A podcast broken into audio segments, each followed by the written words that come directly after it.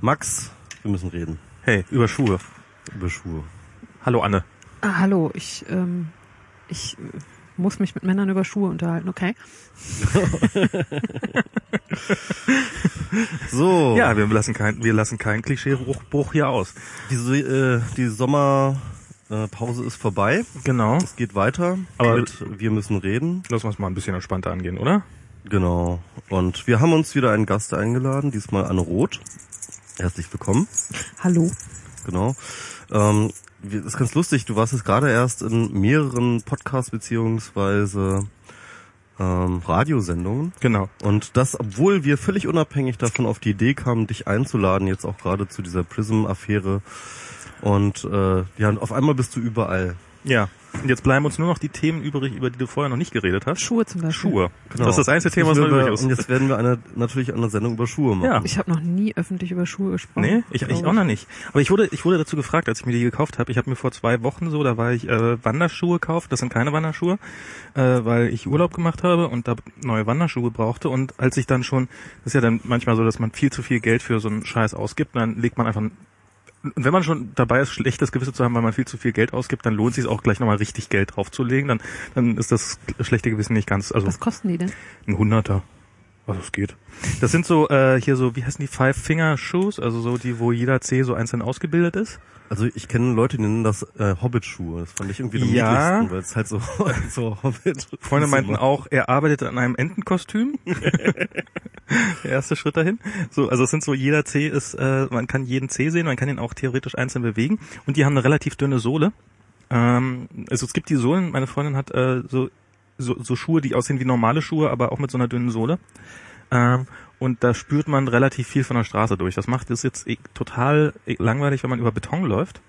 Aber wenn man so, also ich habe ewig überlegt, wie nennt man das am besten? Wie, wie beschreibt man das? Und es macht einfach Spaß. Es macht Spaß, damit so über Feldwege zu laufen oder sowas, weil äh, man spürt doch mehr an den Sohlen, als man so normalerweise spürt. Also es ist so, also in, in, in, in Oslo, wo wir unter anderem waren, da waren so an, an Kreuzungen waren da so Nubbel auf dem Fußgängerweg so. Und da, das, da konnte man immer sehr lustig drauf rumbatscheln. Und das ist, auch wenn man versehentlich irgendwie in äh, Glassplitter tritt oder sowas, dann ist das nicht schlimm, dann verletzt man sich nicht gleich den Fuß, aber man spürt halt trotzdem noch relativ viel so von dem Material, auf dem man gerade läuft. Das ist eigentlich ganz cool. Und warum das mit den Zehen? Ich glaube, das ist dann irgendwann ein Gag. Ähm, das ist, äh, ich, also ich hatte die irgendwann mal im März oder April hatte ich mal solche Schuhe an und war kurz davor, mir die zu kaufen, hab's dann nicht gemacht. So, ah, hm, hm. Und jetzt habe ich gedacht, jetzt geht's doch. Und im März, als ich die anhatte und mal kurz so draußen rumgelaufen bin, war das Lustige, dass man plötzlich, dass es zwischen den Zehen auch kühl wurde. Also so, so, wenn so, weil es draußen noch relativ kühl war und äh, so plötzlich Luft an die Zehen rankommt. Das ist, äh, das ist jetzt so eine, so eine Sache, die ich dabei festgestellt habe. Aber darüber hinaus äh, bemerke ich da jetzt noch keine dramatischen Unterschiede. Was mir aber gesagt wurde und was tatsächlich auch stimmt, wenn man Treppen runterläuft, fängt man an, sich so um die, äh, mit den Zehen so ein bisschen um die, um die Treppenkanten rumzu, rumzulegen. Das ist beim Runterlaufen. Das ist irgendwie, Es fehlt jetzt hier aktuell der Videostream. ja, genau. Also, dass man dann so, so sich auf die Kante sozusagen mit den Zehen set, äh, mal läuft und dann die, die, die so ein bisschen drum knickt. Das ist, ähm, macht Spaß. Also ich, äh, Also ich kenne mittlerweile echt so viele Leute, die damit rumlaufen und ähm, ich, ich sag mir auch mal sagen, dass es total bequem ist, aber irgendwie, ich finde es auch ein bisschen, wie sagt man, dorky. Das stimmt. Aber ich bin, ich bin, ich bin, ich neige auch so ein bisschen, ich renne, äh, ihr ja auch beide jetzt gerade in, im Sommer eigentlich immer sehr gerne in Flipflops rum. Mhm. Also ich bin auch so, das, das, weil das irgendwie auch so einen anderen Schritt, äh, also es ist, man kann in, in Flipflops einfach nicht schnell laufen. Das ist so eine Zwangslebensentschleunigung. Und darum habe ich gedacht, na wenn, also wollte ich mir jetzt, ähm, weil, weil es gibt irgendwie keine Flipflops mehr um diese Jahreszeit. Also irgendwie finde ich jedenfalls habe ich keine gefunden. Dann habe ich gedacht, na wenn dann, dann wenigstens anders bekloppte Schuhe. Dann Ja. wenigstens sowas. Und pff, ich finde, das zählt da ganz gut rein. Cool. Und, Ja. und schwitzt man darin eigentlich? Ja. Okay, also Das ja, ist, das ist, das ist echt, das ist echt ein grober Nachteil, dass also meine Füße stinken damit wie Sau, okay. weil man da halt keine Socken drin anhat. Und die Schuhe stinken dann wahrscheinlich auch. Und die Schuhe, genau, und die habe ich jetzt schon einmal gewaschen. Ja. Also die kann man in der Waschmaschine waschen. Ähm, danach war wieder alles gut. Aber das ist, das ist äh, echt sehr, sehr unangenehm, weil das ist irgendwie so Kunstmaterial und Ja, wie gesagt ohne Socken und so und das ist, das ist nicht so Da gut. würde ich auch echt schwitzen. Also das ist nicht. Äh, also, Also vom- das wäre Sch- schon, das wäre ein No-Go bei mir. Also Ja, deswegen- also das, das äh, kann ich, kann ich. Also es ist äh, mit dem Schwitzen ist nicht so schlimm, weil, weil, weil hier halt äh, oben überall Luft durchlässig ist und sowas. Aber äh, mit dem Stinken, das ist also sobald man die auszieht, es, es stinkt einfach. Okay. Wirklich. lass sie an. Ich, ich demonstriere das jetzt nochmal. Schade, dass wir keinen Geruchspodcast äh, Podcast haben, aber für euch extra nochmal. Nein. Okay. Genau. Ja. So, ähm, fangen wir doch mal äh, aber lieber mit dem Gast an. also Anne, ähm, ich hoffe, äh, der Kaffee geschmeckt. Kaffee ist super. Cool, Vielen Dank. schön. Ähm, und äh, du warst ein bisschen müde, deswegen Ich bin immer noch ein bisschen müde, ja ein genau. bisschen müde. Es Deswegen- ist Freitagabend. Ich finde das irgendwie eine echt schräge Zeit, um Leute zu kreativen Leistungen anspornen zu Das, wollen. du, du hast den Termin Ich vorgeschlagen. den Termin vorgeschlagen. Mm, ja, ja. Du hast uns zu Kreativen. Das ist, das finden wir auch eine sehr schräge ihr, ihr, Zeit, ihr müsst aber mich jetzt unterhalten und animieren, kluge Dinge zu sagen. Ich bin sehr gespannt. Genau, also ähm, ähm, du bist ähm, ja nun, ich würde sagen, dann doch auch irgendwie sowas wie ein Internet-Urgestein.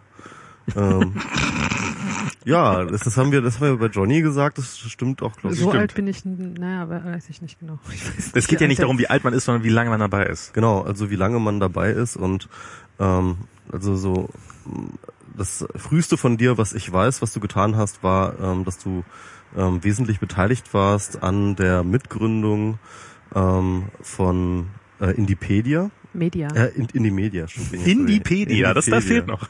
Indipedia, das war jetzt ein komischer, lustiger, lustiger Versprecher. Ja. Ähm, ähm, was, was für mich jetzt persönlich das ähm, das Wesentlich erste. würde ich da rausstreichen. Ich war daran beteiligt, so wie viele andere auch. Ah, okay, gut.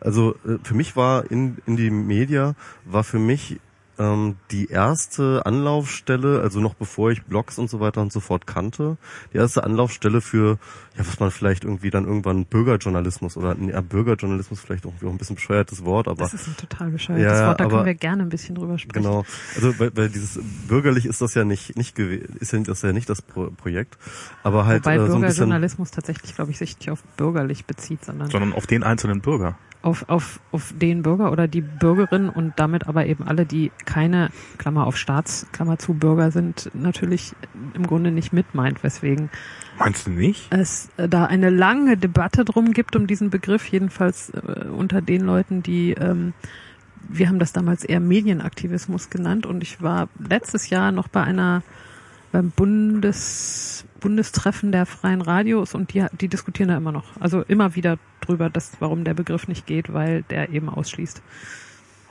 okay. Und, und wer ist damit ausgeschlossen? Leute, die, die, die keine, Staatsbürger, sind. Ja, Ja, ja. genau, Bürger sind ja ne, per Mhm. Definition die Staatsbürger und da gibt's ja aber jede Menge, die das nicht sind. Gibt gibt derzeit Ja. auch eine Diskussion über diesen Begriff der Bürgerrechte, der ja immer jetzt auch im Zusammenhang mit ähm, der Prism-Affäre hochgehalten wird, wo dann viele Leute dann aus dem linkeren Spektrum auch immer wieder anmerken, dass es äh, hier um Menschenrechte ginge und Also nicht ich um Bürgerrechte. Grundrechte Oder von reden. Grundrechten. Grundrechte genau. ist schöner, ja, okay. Ja.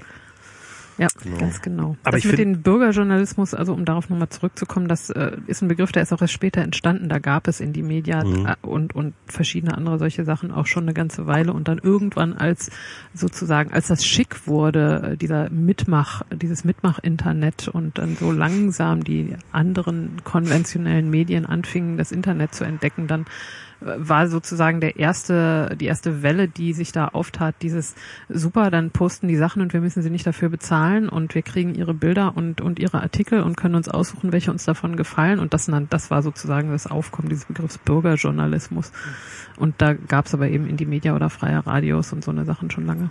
Ja, ja. Ja, ähm, ja aber das ist, äh, aber kannst du vielleicht ein bisschen erzählen aus der Zeit? Also wie, ähm, wie ist denn das zustande gekommen? Wie waren deine ersten Berührungserfahrungen ähm, mit den Online-Medien? Meine ersten Berührungen mit dem Online-Medien war äh, als Studentin ähm, Mitte der 90er, ich glaube 96, 97, wo ich so, so einen Job hatte in irgendeinem, weiß ich gar nicht mehr, was das genau war, wo ich irgendwie halt als Studi damit betraut war, den Online-Kalender zu füllen und das erste Mal mit ähm, Netscape und Alta Vista ähm, im Internet unterwegs war und irgendwie fand, das macht Spaß und war aber alles ein bisschen langsam. Und ähm, so ab 97, 98 ähm, habe ich dann auch im Rahmen von politischem Aktivismus mit Internet zu tun gehabt, weil es zu dieser Zeit in ähm, Deutschland auch schon Grenzcamps gab. Die gibt's, also die laufen mittlerweile unter dem Begriff No Border Camps. Damals hieß das Grenzcamp und äh, ähm, hatte primär damit zu tun, dass die EU-Ostgrenze zwischen Deutschland und Polen verlief und die Osterweiterung der EU äh, voraus äh, äh, ihre, ihre Schatten vorauswarf und ähm, es eine große Debatte darum gab, ob die, ob die kriminellen Polen dann einfach über uns herfallen und uns alle Autos klauen und so. Und ähm, So deswegen, wie es ja dann auch gekommen ist. so wie es ja dann auch gekommen ist, genau, das machen die ja heute immer noch. Und, ähm, und uns die Jobs wegnehmen und, und dieser, dieser spaßige Diskurs, der damit zu tun hat und immer wieder kommt. Und ähm, deswegen gab es da dann eben Grenzcamps, um äh, darauf hinzuweisen, dass, äh, dass es da noch jede Menge andere Probleme mit dieser Grenze gibt und dass da Flüchtlinge kommen und so weiter. Also sozusagen dass dasselbe, was äh, weiter im Grunde im Thema EU-Außengrenzen aktuell ist, aber eben direkt vor der Berliner Haustür. Gewissermaßen gab es also diese Grenzcamps und äh, da hat ein äh, alteingesessenes Technikkollektiv nadia.org äh, aus Hamburg, ein, ein ähm, ja eben im Grunde politischer Provider, ähm, so ein bisschen die technische Betreuung von dem Camp gemacht und hat ein Nachrichtenbrett aufgesetzt, was im Internet zu lesen war, was völlig also niemand so richtig kannte und wusste, wie das jetzt geht. Und die Idee war eben während des laufenden Camps, dass alle Berichte schreiben konnten und auf dieses Brett stellen und man sich das von zu Hause, wenn man denn Internet hatte, durchlesen konnte. Klingt völlig banal und war aber echt spektakulär, weil das gab es vorher nicht. Und Ja. die haben da halt ein Zelt hingestellt und Computer hingestellt und den Leuten gesagt, wenn ihr wollt und bitte kommt doch mal her und schreibt. Und die meisten von den äh, Antira-Aktivistinnen und Aktivisten fanden das irgendwie echt bäh oder auf jeden Fall hatten Besseres zu tun. Also es war mit viel Motivation zu tun. Die Leute sagen, so jetzt komm doch mal her und setz dich mal hier hin. Ich zeig dir, da ist so ein Formular, da tippst du das rein. Mehr musst du nicht machen, nichts formatieren, kein HTML reinschreiben. Den Rest machen wir. Ähm, und das fing so 97, 98 an. Cool. Mhm. Und ähm, das äh, war auf Vorläufern einer, einer Software, die ähm, ein, ja, so ein zartes Content-Management-System war ein Begriff, den damals auch keiner kannte, ich auch nicht. Ähm, und äh, später dann auch die Software von Indie Media in Deutschland geworden ist, äh, wobei es Indie Media international eben seit 99 gab. Indie Media ist, äh, um das mal zu versuchen, möglichst kurz darzustellen, eine Nachrichtenplattform, Indie Media, Independent Media, also unabhängige Medien, die entstanden ist sozusagen in Begleitung der äh, globalisierungskritischen Proteste, die damals so ihren Anfang nahmen. Der erste in Seattle gegen ein WTO-Treffen.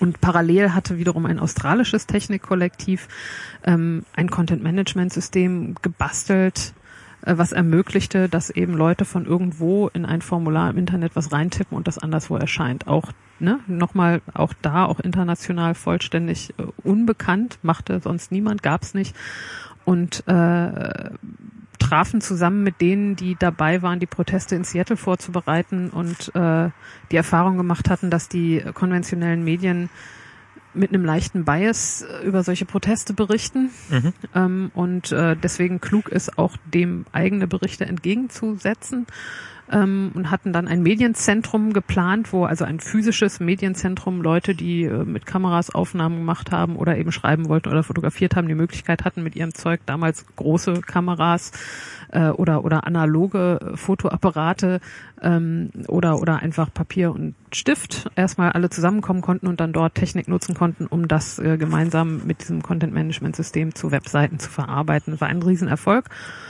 ähm, und ist dann von Seattle aus um die ganze Welt gewandert als Erfolgsmodell, weil diese Proteste äh, ihren Anfang nahmen, um die Welt wanderten. Der erste in Europa war 2000 in Prag, ein, ein IWF-Gipfel, ähm, wo ich das erste Mal mit in die Media in Berührung gekommen bin und äh, wo dann verschiedene Leute aus Deutschland gesagt haben, das ist eine sehr coole Sache und zufällig haben wir hier dieses Content-Management-System, was äh, schon bei den Grenzcamps ähm, angenutzt worden ist und von Nadia auch für so eine kleine Seite, die nannte sich Nadia aktuell mit Szene, Politnachrichten ähm, genutzt wurde und dann haben wir daraus eben die deutsche Indie-Media-Seite gemacht, die 2001 mit dem ersten Castor-Transport im Frühjahr 2001 ähm, online gegangen ist. Also quasi so als äh, linkes äh, Protest äh, oder oder oder oder Aktionsbegleitungsmedium. Genau an dem Punkt fing die Streiterei schon an, ist in die Media links oder nicht? Und da gab es immer unterschiedliche Wahrnehmungen. Es gab Leute, die gesagt haben, ja klar, links oder Klammer auf, aktivistisch, ja. ähm, links, ja, weiß ich gar nicht, da, da gibt's ja irgendwie zig politische Färbungen, wie man gegen den Mainstream sein kann.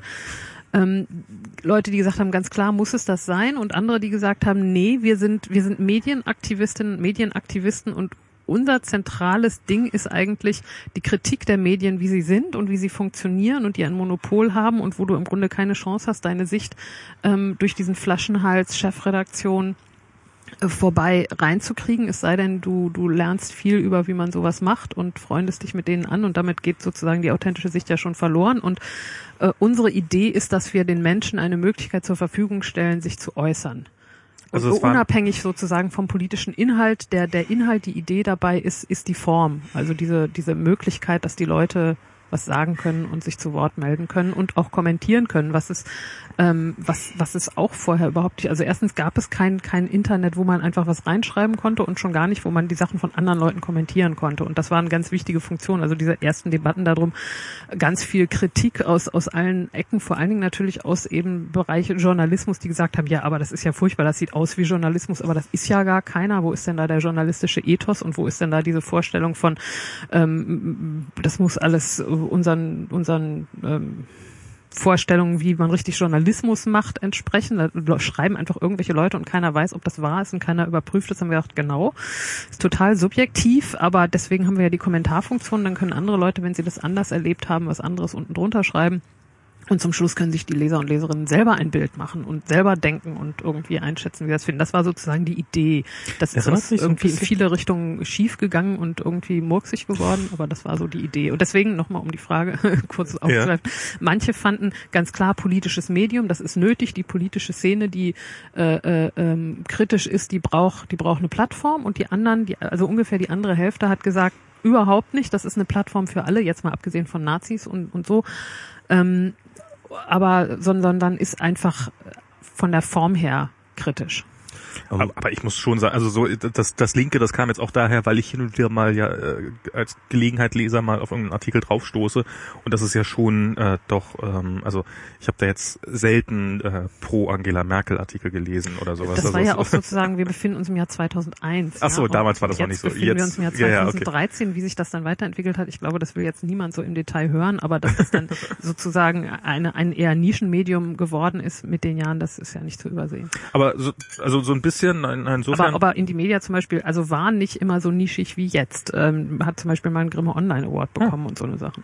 Ich würde auch mal fragen, also ähm, wie ist das denn jetzt, war das dann tatsächlich eine offene Plattform? War das dann tatsächlich so, dass es da keine Redaktion gab, sondern einfach jeder irgendwie sich einen Account geklickt hat oder vielleicht nicht mal das oder irgendwie und dann einfach losschreiben konnte oder?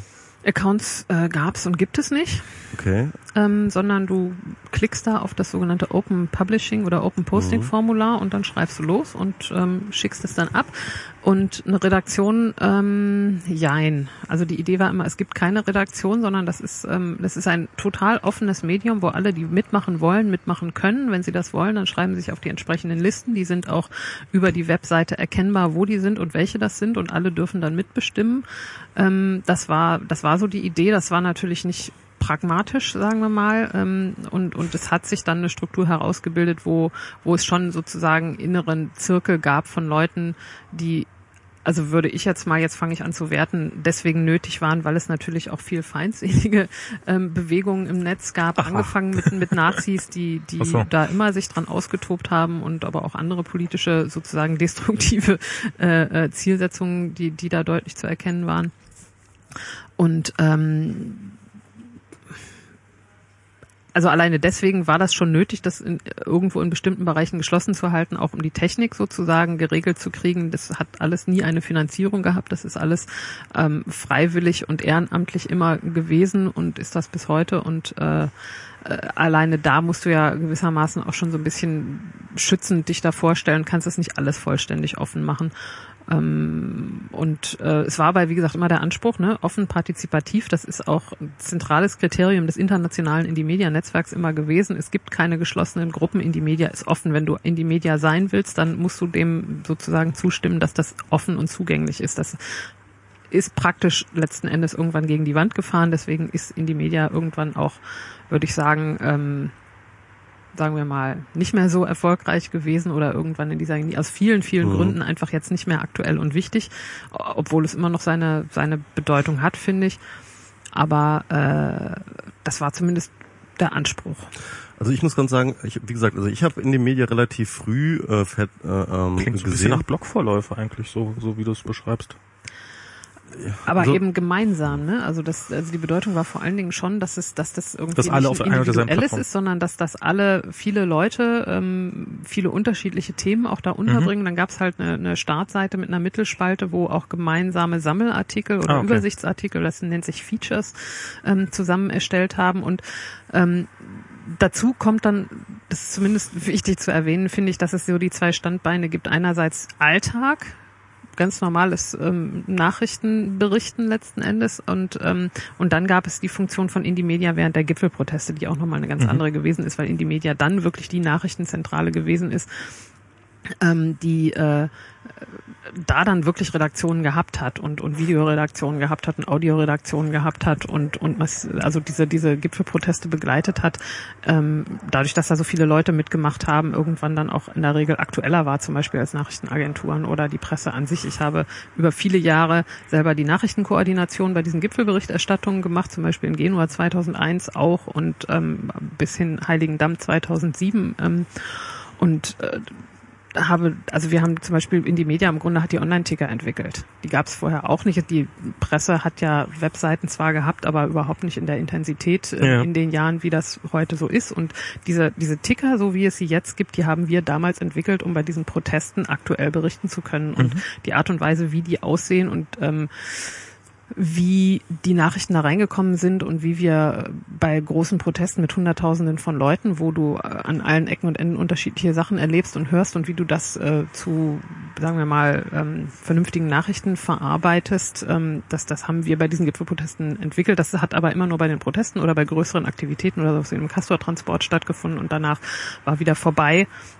Dann war ganz normaler Alltagsbetrieb. Das sind so die zwei ähm, Dinge, die eigentlich gar nicht so viel miteinander zu tun haben, aber eben in diesem einen Medium gemeinsam versammelt waren. Also ich ähm, habe äh, die, ähm, glaube ich, 2001, glaube ich, schon relativ früh mitbekommen, diese in den Media und war als so als Projekt war ich davon äh, von Anfang an sehr begeistert und habe das äh, gelesen.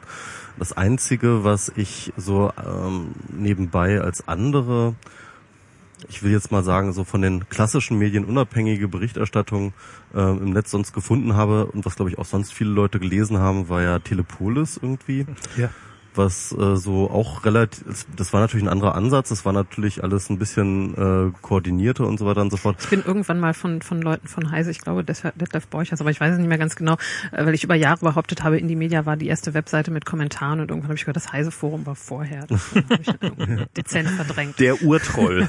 ja, ja. Aber jedenfalls, ich habe das dann eben gelesen äh, mit Interesse, aber ähm, ich hatte dann relativ frühzeitig auch schon mh, hm, meine sich gerade entwickelnde Medienkompetenz hat dann doch immer irgendwie ganz häufig aufgeschlagen, wo ich mir gedacht habe, so, hm, ob ich das jetzt hier glauben soll, was da jetzt irgendwie wieder ähm, steht. Und ähm, also auch aus diesem Gedanken heraus, ich weiß nicht, wir hatten ja alle noch keine richtige Erfahrung damit, wie was passiert eigentlich, wenn wir da so eine Website hinstellen, wo jeder was reinschreiben kann. Aber jedenfalls war ich dann auch so sehr skeptisch, so dachte so, hm, also ich glaube, alles, was ich dort lese, will ich erstmal noch von der zweiten Quelle gecheckt haben, bevor ich da irgendwas glaube. So. Das war auch voll okay. Da hätten wir so alle miteinander auch damals kein Problem mit gehabt, weil der Ansatz ja war, es gibt sowas wie eine Wahrheit oder eine wahre Berichterstattung nicht. Es gibt einfach subjektive, mehr oder weniger um sagen wir mal, verschiedene Perspektiven bemühte Berichterstattung von irgendwas, aber das ist immer subjektiv und wir erwarten von unseren Leserinnen und Lesern, dass sie sich als kritisch wahrnehmen und dass sie Sachen in Frage stellen und äh, im Idealfall, wenn sie mit irgendwas was zu tun haben, entweder Fragen drunter schreiben oder wenn sie dabei waren, ihre eigene Sicht dazustellen oder oder mhm. sonst wie anfangen darüber zu diskutieren, was dann daraus geworden ist und was Kommentare alles so machen können. Das wussten wir am Anfang ja auch nicht. Das war ja wirklich ein Experiment in vielerlei Hinsicht und ähm, viel davon war sozusagen erstmal ausgedacht an Idee, was könnte Netz sein, was könnte Medien im Netz sein, welche Funktion könnten die haben, wenn sie partizipativ und offen sein sollen. Und dann haben wir ganz viel gelernt. Ich muss auch dazu sagen, also als mir das erste Mal das Konzept des Blogs angetragen wurde, habe ich auch gesagt, was soll denn das, wer soll denn da überall alles reinschreiben, das ist doch das interessiert doch keinen. ja. also insofern, äh, äh, wir haben ja auch alle gelernt. Nicht wieder alles umwerfen. Sorry, ja, ich pass auf. wir haben auch viel, viele Getränke über Computer geschüttet. Ja. Pizzakrümel. Wollen wir hoffen, dass das nicht passiert heute. Ja, ähm, ja krass und ähm, ähm, aber zum Bloggen bist du erst sehr viel später gekommen. Ja, genau. Das Blogs irgendwie habe ich nicht so richtig wahrgenommen, muss ich ehrlich sagen, obwohl die, äh, glaube ich, auch nicht viel danach entstanden sind. Wobei es sicherlich noch Leute gibt, die sagen würde, was ist sozusagen der Beginn der Blogs? Also dass Leute dann irgendwann angefangen haben, Webseiten zu haben. Äh, was ist denn ein Blog anderes als eine chronologisch sortierte Webseite, nicht wahr? Und ähm, ich würde sagen, auch ungefähr in dieser Zeit. Und da gab es dann einfach andere, andere Filterbubbles, die einfach anders miteinander funktioniert haben, die ja, das lag natürlich auch daran, dass Blogs haben sich natürlich dezentral entwickelt und äh, konnten dann natürlich nicht so eine Traktion wie so, ein, ähm, so eine zentrale Anlaufstelle wie ähm, in die Media dann auch entwickeln. Ähm, das, deswegen waren, glaube ich, Blogs sehr, sehr lange unterm Radar von vielen Leuten, also mir auch. Äh, witzigerweise, ich habe irgendwann mein erstes Blog wiedergefunden. Ich habe ähm, so diese, als dieses ähm, was dann Blogger kommen wurde, was dann Google gekauft hat. Das haben 2000 waren die noch irgendwie so ein, so ein kleines Start-up irgendwie. Ähm, da habe ich das. Wie Google auch. ja, Google war Google eben. nee, nee, das war ja noch ja, so. Und, und da, äh, da kam dieser Dienst auf. Ich glaube, da war dann bei Heise verlinkt und ich habe dann irgendwie da mal, ich war auch damals an der Uni, habe ich dann so einen Unitext reingeschmissen und habe dann irgendwie abspeichern. Oh ja, funktioniert, ist jetzt im Internet interessant. Habe das aber wieder komplett vergessen und habe dann so fünf Jahre später, als ich dann wirklich angefangen äh, mit dem Bloggen, Bloggen also 2005, habe ich dann irgendwann bin ich dann auf dieses Blog gestoßen. Das, das gab's dann halt immer noch so. Und, ähm, was, Michael Seemann Null hat hier einen äh, Blog geschrieben. Was, wer hat in meinem Namen einen Blog geschrieben? Oh Gott, den Text kenne ich. Und das war also so wirklich so. Ah, du musst sehr betrunken gewesen sein, als genau. du dieses Blog versehentlich eröffnet hast. Ja, siehst du, ich weiß noch, welches mein erster Post bei Indie Media 2001 war. Ja, okay, das war ein bewussterer äh, Schritt, genau. Das war so mein, mein erster Blogpost, der ist mir so eher so passiert. Also das erste Mal in, also dass, dass ich was von dir oder oder eben auch deiner ja sehr prominenten Geschichte äh, gehört habe oder beziehungsweise die deines Mannes, Freund, Mannes? Freund, ja, ich finde, das ist irgendwie, das ist, ist da fehlt das deutsche Wort dafür, wenn man lange Jahre miteinander zusammen Ja, okay. So, äh, finde ich nur Freund, Vater meiner Kinder, aber mein Mann ist es jedenfalls nicht. Okay, äh, das war du, du auf einer der ersten Republikas, äh, vielleicht sogar auf der ersten, hast du irgendwie äh, unten in dem, in dem Saal da einen kleinen Vortrag, also dann die, diese Geschichte da erzählt. Hat man mir einen Platz auf dem Podest eingeräumt, wo so viel Lärm war, dass kein Mensch irgendwas gehört hat, ja. Genau, und ich war leider nicht äh, dabei, aber aber Malte Welding hat danach mir davon erzählt und meinte, oh Gott, das war das, das, das diese Geschichte, das muss ich anhören, das glaubst du nicht, das musst du unbedingt das lesen. Das war aber nicht und die erste Republika. Dann war es die zweite. Also das war 2008. Ja, dann war es die zweite. Ja. Hm. Du kannst dich gut an Jahre erinnern. Äh, ich weiß ja, wann André festgenommen wurde, Ach so. nicht wahr? Das war am 31. Juli 2007. Das ist so ein Datum, das prägt sich irgendwie ein und äh, die Geschichten darüber habe ich dann im Jahr danach erzählt. Ah, okay.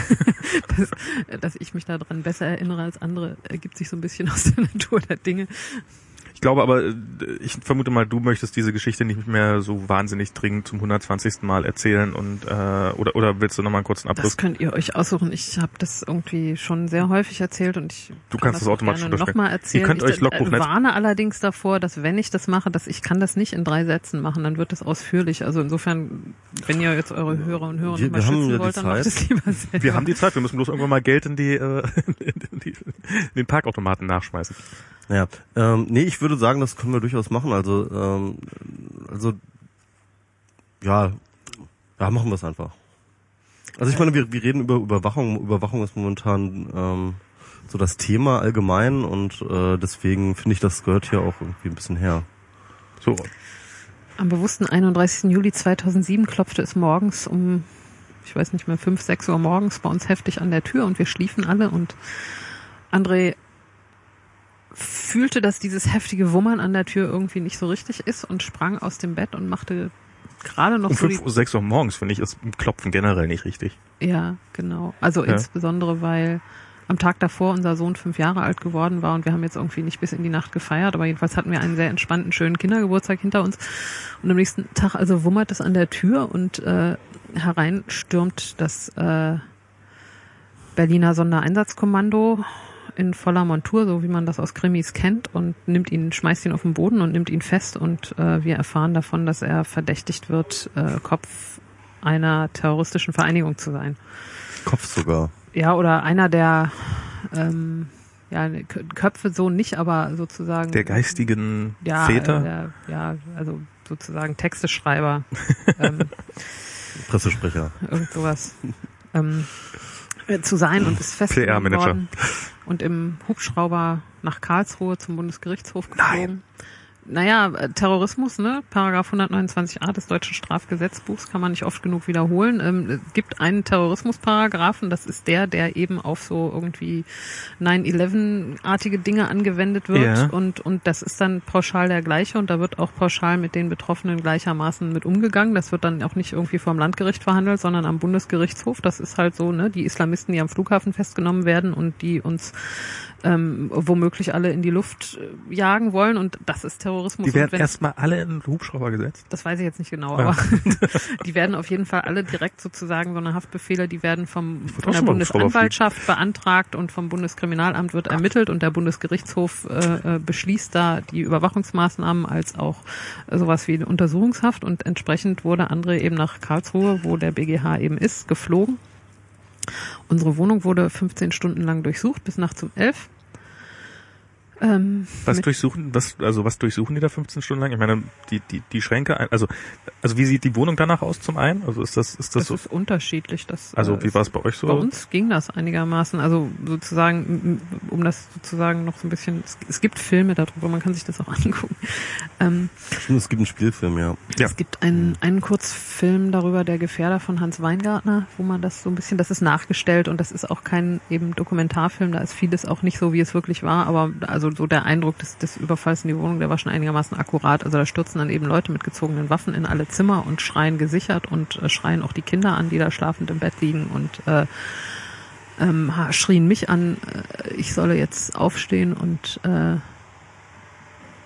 äh, dann habe ich so einen Aussetzer, wo ich Also- nicht mehr also genau weiß, was da passiert Haben ist. die die Türen eingetreten Na, oder? die hätten die Tür eingetreten, wenn André sie nicht rechtzeitig aufgemacht hätte. Ja, das ist sozusagen Regel. Okay. Das so ist das.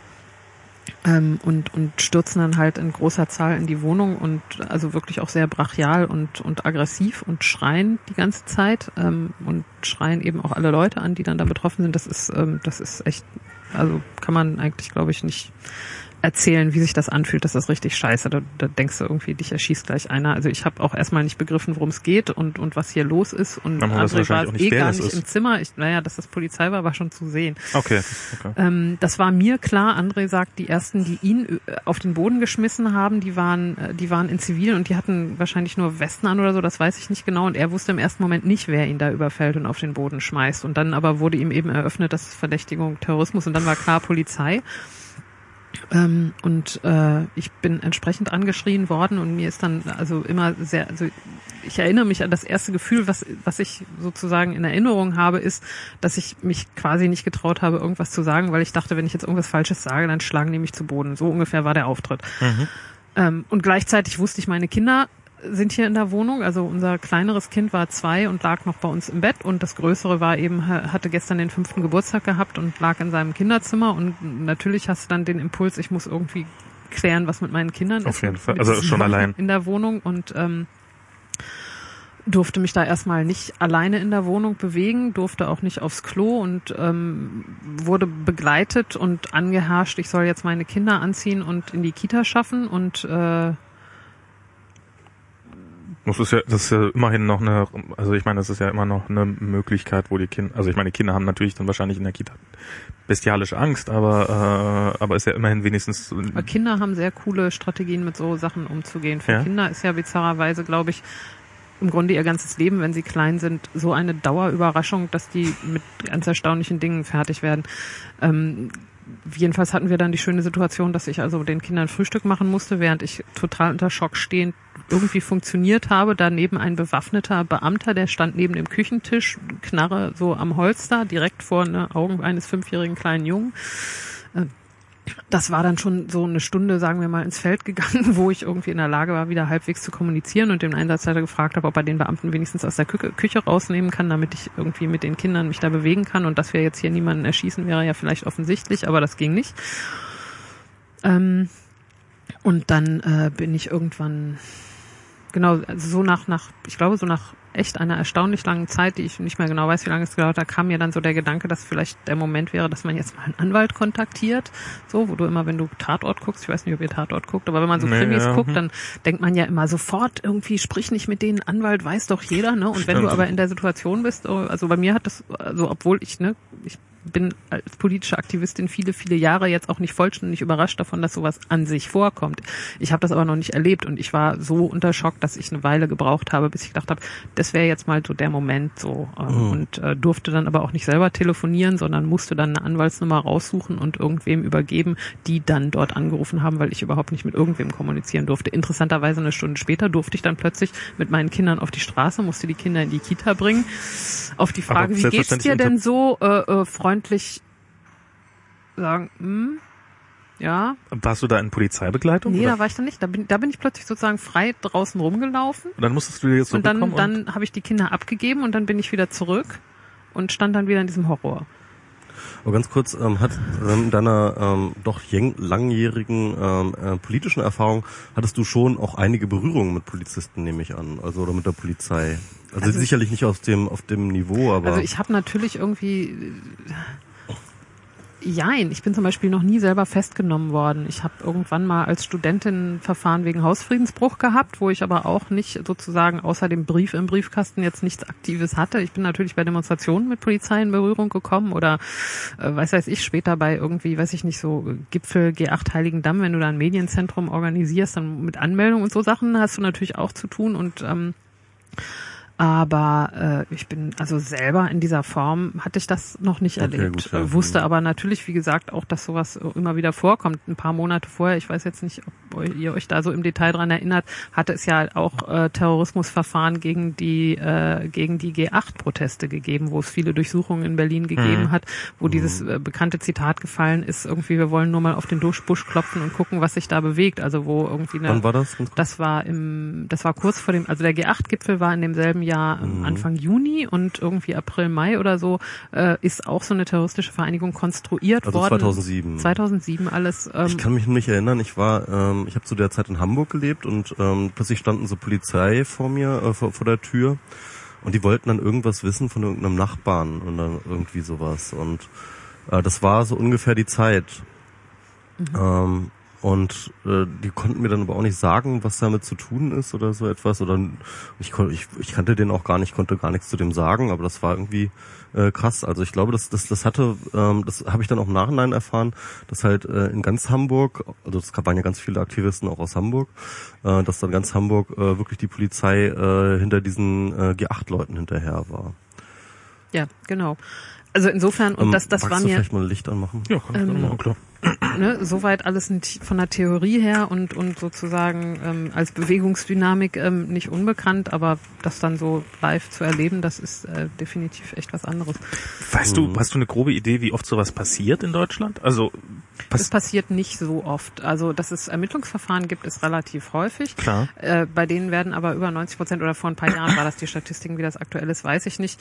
Ähm, da wird halt eine Weile ermittelt, Klammer auf, umfangreich überwacht, äh, Klammer zu, aber in der Regel wird kein Verfahren eröffnet. Und selbst wenn ein Verfahren eröffnet wird, erfahren die Beschuldigten das nicht unbedingt. Und dass es tatsächlich zu Festnahmen kommt, äh, ist unglaublich selten. Das hat jetzt kürzlich in Berlin hier wieder stattgefunden. Ähm, und das ist, ähm, das ist aber, also und da muss man jetzt nochmal sagen, dass ne, gibt ja äh, ähm, das Ganze gibt es im Bereich ähm, links, rechts und Islamismus Mhm. und, und Ausländerkriminalität, also diese vier Felder gewissermaßen, diese vier politischen Felder und ähm, also wie das im Das sind momentan im tatsächlich so die Bereich vier Fel also ja, ja. Okay. Also da gibt es auch so eine BKA-Abteilung Linksextremismus, BKA-Abteilung Rechtsextremismus und so weiter. Und Ausländer extrem Okay. ist nicht so geil. Ja. Kriminalität. Ähm, Wenn du Scientology bist, dann, dann, dann, dann ist niemand für dich die zuständig. sind jedenfalls keine Terroristen. Das Okay. ist nochmal was anderes. ähm, und äh, wie, wie oft es da zu Festnahmen kommt, weiß ich gar nicht. Ich Mhm. vermute, dass das mittlerweile deutlich häufiger ist. Im Bereich links ist das relativ selten, ähm, so in dieser Form. Aber wenn dann sozusagen, dann gibt es halt so einen ganzen Schwung von Leuten, die dann festgenommen werden, zum Beispiel im Kontext der Dresden Anti-Nazi-Proteste. Mhm. Da gibt es ja auch mehrere angebliche solche terroristischen oder kriminellen Vereinigungen, wo unheimlich vielen Leuten das vorgeworfen wird, äh, sich da terroristisch ähm, betätigt zu haben. Da hört man, in der Regel hört man von sowas nicht viel, wenn man sich nicht sehr aktiv dafür interessiert. Und das ist dann kurz und heftig und für die Betroffenen wirklich schrecklich, also sozusagen emotional auch schwer zu verarbeiten, aber auch später dann finanziell und, und das ist ja unglaublich aufwendig, sich mit sowas zu beschäftigen. Ähm, das stellt dein ganzes Leben auf den Kopf. Im Zweifelsfall verlierst du auch deinen Job oder deine Wohnung oder also mindestens sowas wie dein Bankkonto oder dein Vermieter oder also sozusagen es gibt ja Stress auf allen Ebenen, weil die Ermittlungen, die berühren ja alle Ebenen. Also es ist dann sozusagen, weil das alle irgendwie mitkriegen, dass da was läuft Ja und klar, dann also und, wenn die dich richtig nerven wollen, wenn sie dich nicht festnehmen, dann gehen sie halt zu deinem Arbeitgeber und fangen an zu ermitteln und wie viele Arbeitgeber finden das Mhm. cool. Ähm, oder an die Schule, wenn es Schüler betrifft oder oder Auszubildende und und äh, fragen natürlich auch, das hat es auch in, in dem Fall von von André und da waren ja noch mehr Beschuldigte gegeben, Anfragen an die Banken so und dann plötzlich kündigt dir die Bank dein Konto und du stehst so, hä, was ist das so? Du erfährst ja nicht warum. Ähm, Ist ja eine, also, ja. Also machen das die Banken oder Ja, ja, ähm, aber klar. nicht auf äh, Weisung, sondern einfach weil sie wollen wir nichts mit zu tun haben, weil die Polizei ermittelt gegen Ich den habe keine so? Ahnung, das sagen die dir ja nicht, das erfährst du ja nicht. Also ich wüsste das gerne. Ich vermute einfach, dass denen War das, das zu euch so? stressig ist. Ähm, in, in, in, also bei einem der Beschuldigten ist das passiert, ja. Okay. Also es fallen so viele Säulen des Lebens also plötzlich Mhm. um. Du hast einfach Stress auf ganz vielen Ebenen. Ich Und- persönlich zum Beispiel, ich war ja nicht beschuldigt. Ich bin ja sozusagen nur mit überwacht, die Freundin von. Drei Monate später, ich war in der Zeit beim, äh, äh, also in, in noch in Erziehungszeit ähm, mit mit meinem zweiten Kind und gerade im Wechsel und du hast dann teilweise kriegst du dann kriegst du da mal Geld vom Arbeitsamt und dann plötzlich hatte ich irgendwie einen, äh, äh, den Vorwurf, ich hätte irgendwo betrogen, weil ich irgendein Dokument vor vor einem halben Jahr nicht irgendwie richtig ne und du bist mit deinem Kopf echt ganz woanders und plötzlich musst du deinen ganzen Papierstapel auf Reihe kriegen und feststellen, wann du irgendwann mal irgendeinen Brief wegen irgendwas an irgendein Amt geschickt hast, um nachweisen zu können, dass du da nicht betrogen hast. Also da kommt sozusagen einfach Stress auf allen denkbaren Ebenen auf dich zu und äh, das kann einen ja schon auch ganz schön stressen. Ja, ja, ohne Frage. Also es ist ja ich meine, das muss man ja nebenbei noch schaffen. Also man muss ja noch sein normales halt, Leben wenn, auf die Reihe Glück kriegen hast, halbwegs. bist du ausreichend organisiert. In meinem Fall, ich habe zufällig den Brief oder die E-Mail oder was gewusst, wo das ist und in der entsprechenden Frist, ne, bis nächste Woche einreichen können und das dann wieder abgewendet gekriegt. Und wenn du das dann aber gerade nicht geregelt kriegst, weil du echt fertig bist mit der Welt, dann hast du, dann vervielfacht sich dieser Stress. wie, wie, wie, also ihr, ihr seid, ähm, ihr seid ja wirklich Tag und Nacht überwacht worden.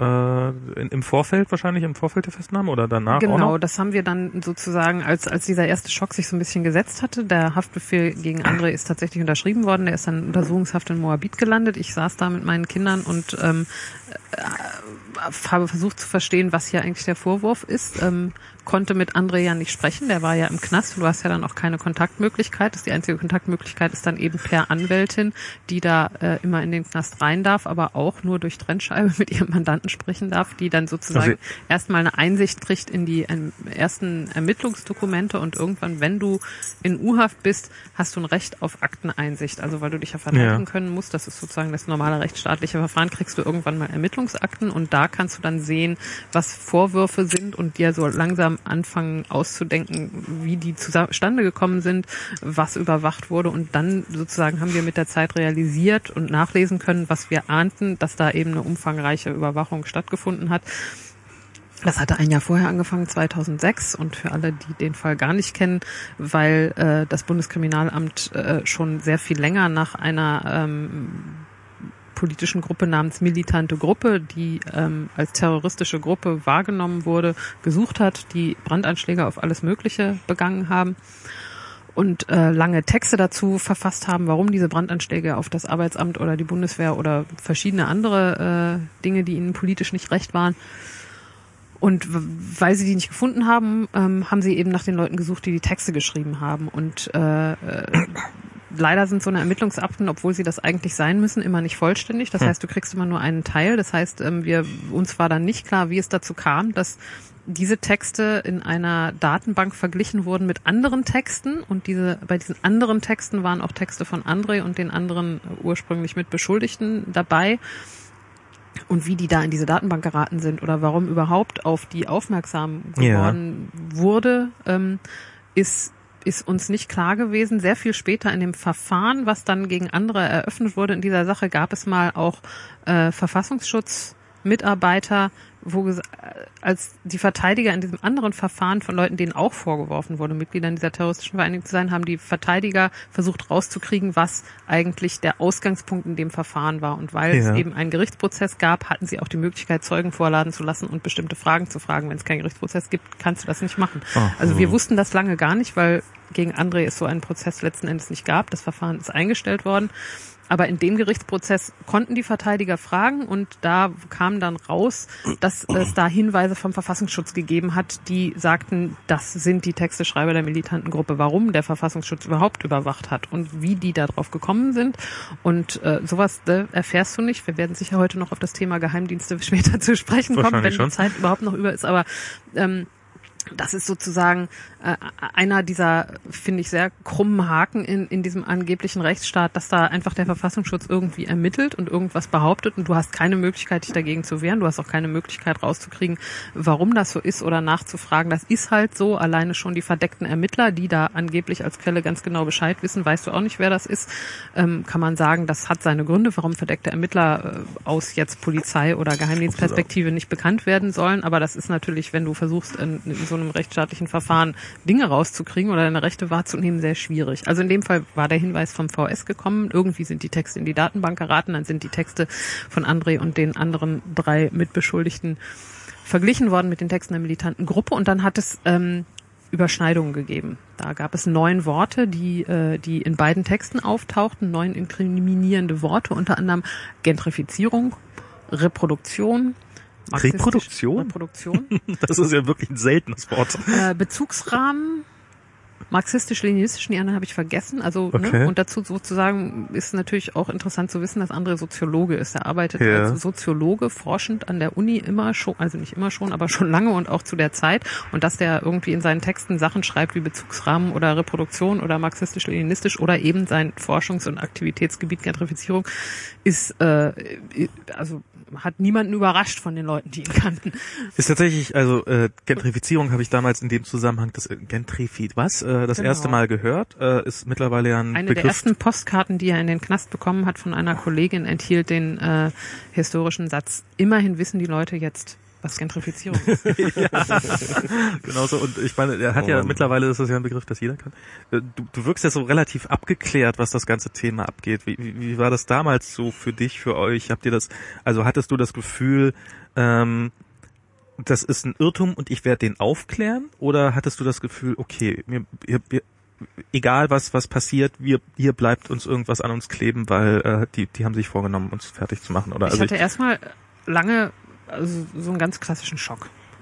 Und mindestens so lange wie andere im Knast war und ich alleine damit fertig werden musste und mit den Kindern fertig werden musste und sozusagen das Gefühl hatte, ich muss jetzt hier, ich kann hier jetzt nicht innerlich zusammenbrechen, ich muss Kinder versorgen, ich muss den Eltern erklären, ich muss den Kollegen erklären, ich muss ganz vielen Leuten, die uns unterstützt haben, also ich war faktisch nicht alleine, sondern es okay. waren sehr viele Leute, die uns unterstützt haben ähm, und, und die mir geholfen haben in ganz vieler Hinsicht. Aber nichtsdestotrotz war ich sozusagen im, im, im Zentrum dieses Sturms, weil ich den Kontakt zu der Anwältin hatte, Informationen aus dem Knast hatte ähm, und die Nachrichtenzentrale sozusagen in diesem Chaos war und gleichzeitig aber verarbeiten musste, dass das passiert war.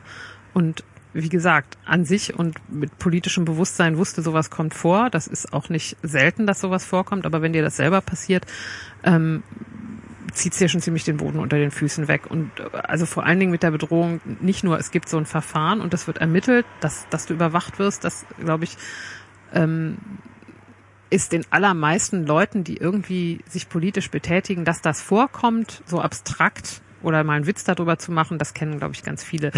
Mhm. Bis NSA würde ich sagen, vermute ich, dass die allermeisten zwar denken, das kann schon sein, aber eigentlich glaube ich nicht wirklich, dass sie bei mir in der Leitung sitzen. Das ist ähm, auch, finde ich, so eine klassische Reaktion auf sowas zu sagen, Ja. ja, aber ich, also was mache ich denn schon?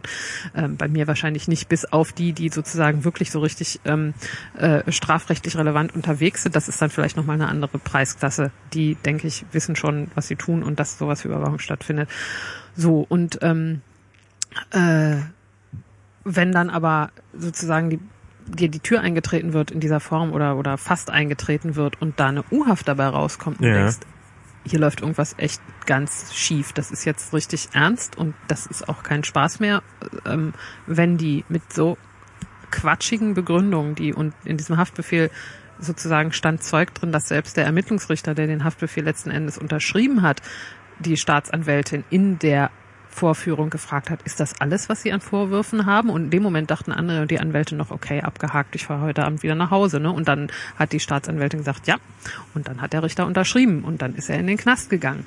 Und wenn das passiert, dann denkst du, dann kann, also wenn, wenn das möglich ist, dann können sie ihn auch für zehn Jahre einknasten. Dann ist sozusagen, da hast du komplett gewissermaßen den Bezugsrahmen verloren, weil du denkst, wenn, wenn das möglich ist, Also es war der, der Haftrichter hatte, hatte offensichtlich Bedenken zunächst und hat gesagt, So wirkte das Ist das, ist das jetzt wirklich alles? Also so ist Ja. der Eindruck entstanden. Ein bisschen mehr wäre schon nett. Und dann sage ich, oh, schade, ja, na gut, unterschreibe ich trotzdem. Genau. Und wenn du sozusagen das gesehen hast, also das war bei mir zumindest so, dass ich dachte, ähm, dann ist das vollkommen gut möglich, dass ich den jetzt echt jahrelang quasi nicht mehr wiedersehe, Hm. außer durch eine Glasscheibe. Und äh, also das äh, ist schon sozusagen nicht so einfach zu verarbeiten. Ohne Frage. Also Max und ich waren ja bei diesem Heiligen Damm-Prozess von äh, Nicole Eber. Ich weiß nicht, ob du die Geschichte mitbekommen hast. Äh, ja, ich mit habe das am Rande genau. Ja. mitgekriegt. Ja. Und ich habe da auch bei diesem Prozess oder insgesamt äh, so ein bisschen das Gefühl, dass es so ein systemisches Problem innerhalb dieser ähm, äh, äh, dieser äh, äh, der Justiz ist, dass es ein extrem ich glaube auch einfach arbeitsbedingt ein extrem enges Verhältnis zwischen Staatsanwaltschaft und und und, und Richter gibt. Die Ja, ja, sehen sich viel häufiger als genau. beispielsweise ein Richter mit irgendeinem anderen Anwalt, ja, Ja. äh, als mit Verteidigern. Ja. Staatsanwalter, äh, der, der, die sehen sich wahrscheinlich jede, jede Woche dreimal. Und äh, dementsprechend hat man das Gefühl, dass dort einfach auch das, Ver das Verhältnis viel enger ist. Und ich glaube, dass äh, das für einen Richter auch schwerer macht, einfach beispielsweise ähm, ähm, etwas der, der Staatsanwaltschaft abzusprechen oder, oder abzulehnen. Ja? Weil Dazu kommt sozusagen, das ist das eine, einfach, die gehen einfach jeden Tag miteinander Mittagessen, die sitzen im selben Gebäude, die kennen sich, die, Ja. das, im Übrigen ist es auch so, dass zum Beispiel ähm, die, die äh, Staatsanwälte relativ häufig dann auch mal Ermittlungsrichter oder, oder Richter werden und umgekehrt. Genau, also die tauschen auch die. Rollen, die haben einfach Mhm. einen relativ engen Bezug zueinander und kennen Stimmt, ihre jeweiligen Perspektiven. Und wenn dann ähm, die Staatsanwaltschaft Anträge stellt, die eben die Richter unterschreiben müssen. Das ist ja eben, das ist dieser klassische Richtervorbehalt, der immer wieder als Legitimation auch für Einschränkungen von Gesetzen, ähm, von, von Grundrechten gilt. Wir haben ja hier den Richtervorbehalt und da muss ja immer noch ein Richter Ja, drauf gucken. genau. Erstens haben die Richter quasi keine Zeit und zweitens kennen die aber auch nur die Perspektive und die Beschreibung und die Sichtweise und die Logik von Polizei und Staatsanwaltschaft. Ja. Die hören ja die andere Seite nicht, die hören nur die eine Seite, die in der Regel in sich irgendwie plausibel ist und vertraut. Was äh, ich jetzt nicht sagen will, dass alle Richter nicht in der Lage sind zu denken, aber zumindest sagen wir mal ähm, schon schon eine echte Schieflage in die Wahrnehmung der Sachverhalte bringt. Ja, was, was, ich habe, ich weiß, ich weiß nicht, ob es wirklich stimmt, aber dieses berühmte, äh, wenn Richter äh, so, so sowas, dann brauchen sie nur zu unterschreiben, wenn sie zustimmen, und wenn sie es, wenn sie nicht zustimmen, dann müssen sie begründen, warum sie das Das ablehnen. ich und äh, Auf jeden also Fall haben die aber auch viel zu wenig Zeit, um sich das durchzulesen. es, ich kann das, ein, also ein Freund von, also ein Freund einer Freundin ist, äh, ist, ist Richter und halt zwischendurch dann mal wieder immer wieder Staatsanwalt. Der macht das relativ frisch. Der macht so Strafverfahren und sowas. Und ähm, der hat, äh, also der, der, der erzählt, wie viel er zu tun hat. Und das ist definitiv kein Zuckerschlecken. Also der hat auch irgendwie so einen, so einen Horrorprozess da drinne, wo der allein irgendwie zwei Akten, äh, zwei LKW-Ladung Akten hat, irgendein pleite gegangenes Unternehmen, bla bla bla, äh, Verschleppung von Insolvenz, also so, so mhm. und äh, der meinte, der könnte, also das ist so seine Nummer 12 von 528 und äh, eigentlich könnte er damit allein Vollzeit einen Job machen. Also das ist, das ist, ich glaube, die sind schon ganz gut ausgelastet, ja. Ja, genau. Und wir- wenn du dir das gewissermaßen vor Augen führst, ne, und wir waren ja vorhin so ein bisschen auch dabei, welche Überwachungsmaßnahmen hatten wir dann eigentlich, dann wird so ein bisschen einfacher zu verstehen, wie es dazu kommen kann, dass so ein, so ein Überwachungsbeschluss, der ist immer befristet für zwei oder drei Monate. Der Ermittlungsrichter, also es gibt am Gericht einen Ermittlungsrichter, der diese ganzen Ermittlungsmaßnahmen abzeichnen muss. Der Ermittlungsrichter, der kriegt dann halt so eine Vorlage, ähm, der und der ist aus dem und dem Grund verdächtig und deswegen möchten wir jetzt gerne das Telefon abhören und eine Videokamera installieren und so weiter. Ähm, und äh, der zeichnet das dann ab und nach zwei Monaten kommen die dann wieder und sagen irgendwie, wir haben überhaupt nichts gefunden Deswegen nehmen wir an, Zeit. die benehmen sich total konspirativ und sind total gefährlich und deswegen müssen wir das jetzt noch ausdehnen auf das Telefon von der Freundin und das äh, Telefon im Büro und wir müssen die Kollegen einmal durchchecken und ähm, eine Kamera noch hinten anbringen, anbringen und einen GPS-Sender am Auto und so weiter und so weiter und das ähm, hat der auch immer abgezeichnet. Also konnte man sozusagen durch die Akten hindurch verfolgen, alle drei Monate oder zwei Monate äh, wurde das so ausgedehnt, obwohl es eigentlich äh, ein, ein Verbot von sogenannten Kettenüberwachungen gibt, ja, also dass das einfach immer so weitergeht. Aber das äh, Also es wurde immer, dass sie nichts gefunden haben, wurde immer als Begründung dafür ge äh, genommen, dass jetzt noch mehr überwacht werden. Ja, ja, das stand dann auch später in Mhm. den, in den, ich weiß gar nicht, ob es der Haftbefehl war oder, oder eins von diesen Dokumenten, die dann in, nach der Festnahme entstanden sind, dass eben dieses hochkonspirative Verhalten der Beschuldigten besonders verdächtig ist. Da Genau. kommen wir zum Beispiel zu sowas wie E-Mail-Verschlüsselung, auch hochkonspirativ Ja. oder Handys nicht dabei haben, wenn man irgendwo hingeht, ist ganz typisch für linke Aktivisten. Das ist total super hochkonspirativ Ich und bin jetzt bestimmt auch in irgendeiner Datenbank drin, weil ich mit dir, Weil du Google Latitude weil abgeschaltet ich mit hast. dir äh, verschlüsselt ko äh, kommuniziert habe. Ja, in, inzwischen haben wir ja Ex-Keyscore, ne? Inzwischen sozusagen hat das ja alles nochmal eine echt sehr schöne Zuspitzung erfahren. Aber äh, ja, genau so ist das. Also das werden dann eben auch alle Kontaktpersonen und von den Kontaktpersonen die Kontaktpersonen alle einmal durchgecheckt. Bei mir war das so, nachdem die eben 15 Stunden lang, genau, du hattest vorhin danach gefragt, wie das mit so einer Durchsuchung aussieht, ähm, wird halt alles mitgenommen, was irgendwie interessant ist, auch sowas wie Adressbücher und Adressbücher von irgendwie früher und irgendwie Tagebücher und alles. Und ähm, in einem später daraus dann entstandenen Dokument konnte ich sehen, dass alle meine Kontakte und Schulfreunde aus der ersten Klasse und was nicht alles irgendwie alle einmal durchgecheckt worden sind, ob da irgendwas Verdächtiges zu sehen und zu erkennen ist. Also wirklich so, also mit, mit anderen Worten, das ist, ähm, also ich habe jetzt ein, ich habe jetzt gerade arbeite mit jemandem zusammen, der in den letzten Wochen im arabischen Raum äh, geschäftlich war. Äh, also mit anderen Worten, da kann ich eigentlich fest von ausgehen, dass sozusagen, dass, äh, dass ich zumindest im näheren Bereich von jemandem bin, der wahrscheinlich irgendwie überwacht wird oder so. Fehlen nur noch so zwei, drei Datenpunkte und dann ähm, äh, gerätst du ins Visier. Ja, also ich weiß jetzt nicht, ob Ich- tatsächlich alle Leute überwacht werden, die im arabischen Raum unterwegs sind. Ich weiß es Weiß ich auch nicht. Ähm, Also sag mal, ich, ich, Also ich finde das immer sehr schwierig über so eine Sachen. Also viel davon erfährst du halt ja. nicht, viel davon kannst du nicht rauskriegen, weil du tatsächlich ja einfach echt keine Informationen darüber kriegst, wie die andere Seite das macht. Und man kann sozusagen sich nur bestimmte Sachen zusammenreimen. Bestimmte Sachen kann man in Ermittlungsakten lesen oder in Berichten von anderen über ihre Ermittlungsakten, Erfahrungen mit sowas. Und ab dem Moment, wo du anfängst, darüber nachzudenken, fragst du dich selber, bin ich paranoid? Und du siehst schon sozusagen in den Augen von deinem Gegenüber, dass die denken, na, das ist jetzt aber echt schon ganz schön steile These. Ähm, und du willst im Grunde ja nur versuchen zu verstehen, was da eigentlich los ist und äh, vielleicht irgendwann mal vielleicht so auch politisch darauf hinweisen, dass das hier, was die Grundrechte-Situation angeht, optimierbar wäre. haben wir noch Be- Verbesserungspotenzial. Da Ja. ist noch Luft nach oben. Na, ich habe ich hab ja ich habe ja als Kind äh, äh, also bis zur Wende ja in der DDR gelebt, äh, bin äh, Wie meine alt Eltern warst du, als die Wende zwölf, also ist jetzt äh, sehr sehr jung, also mich persönlich hat das überhaupt nicht getroffen. Ich weiß aber, dass meine Eltern selbstverständlich überwacht worden sind, weil wir hatten wir durften halt nach Russland fahren, mein Vater durfte in den Westen fahren, also es war es gab Gründe genug uns zu überwachen. Ähm, und ähm, es gibt auch mindestens zwei Fälle, in denen wir wissen, dass jemand vor unserer Tür stand, der einfach von der Stasi gewesen sein muss. In einem Fall hat er sich sehr dumm angestellt und es war einfach sehr offensichtlich, dass er von der Stasi ist.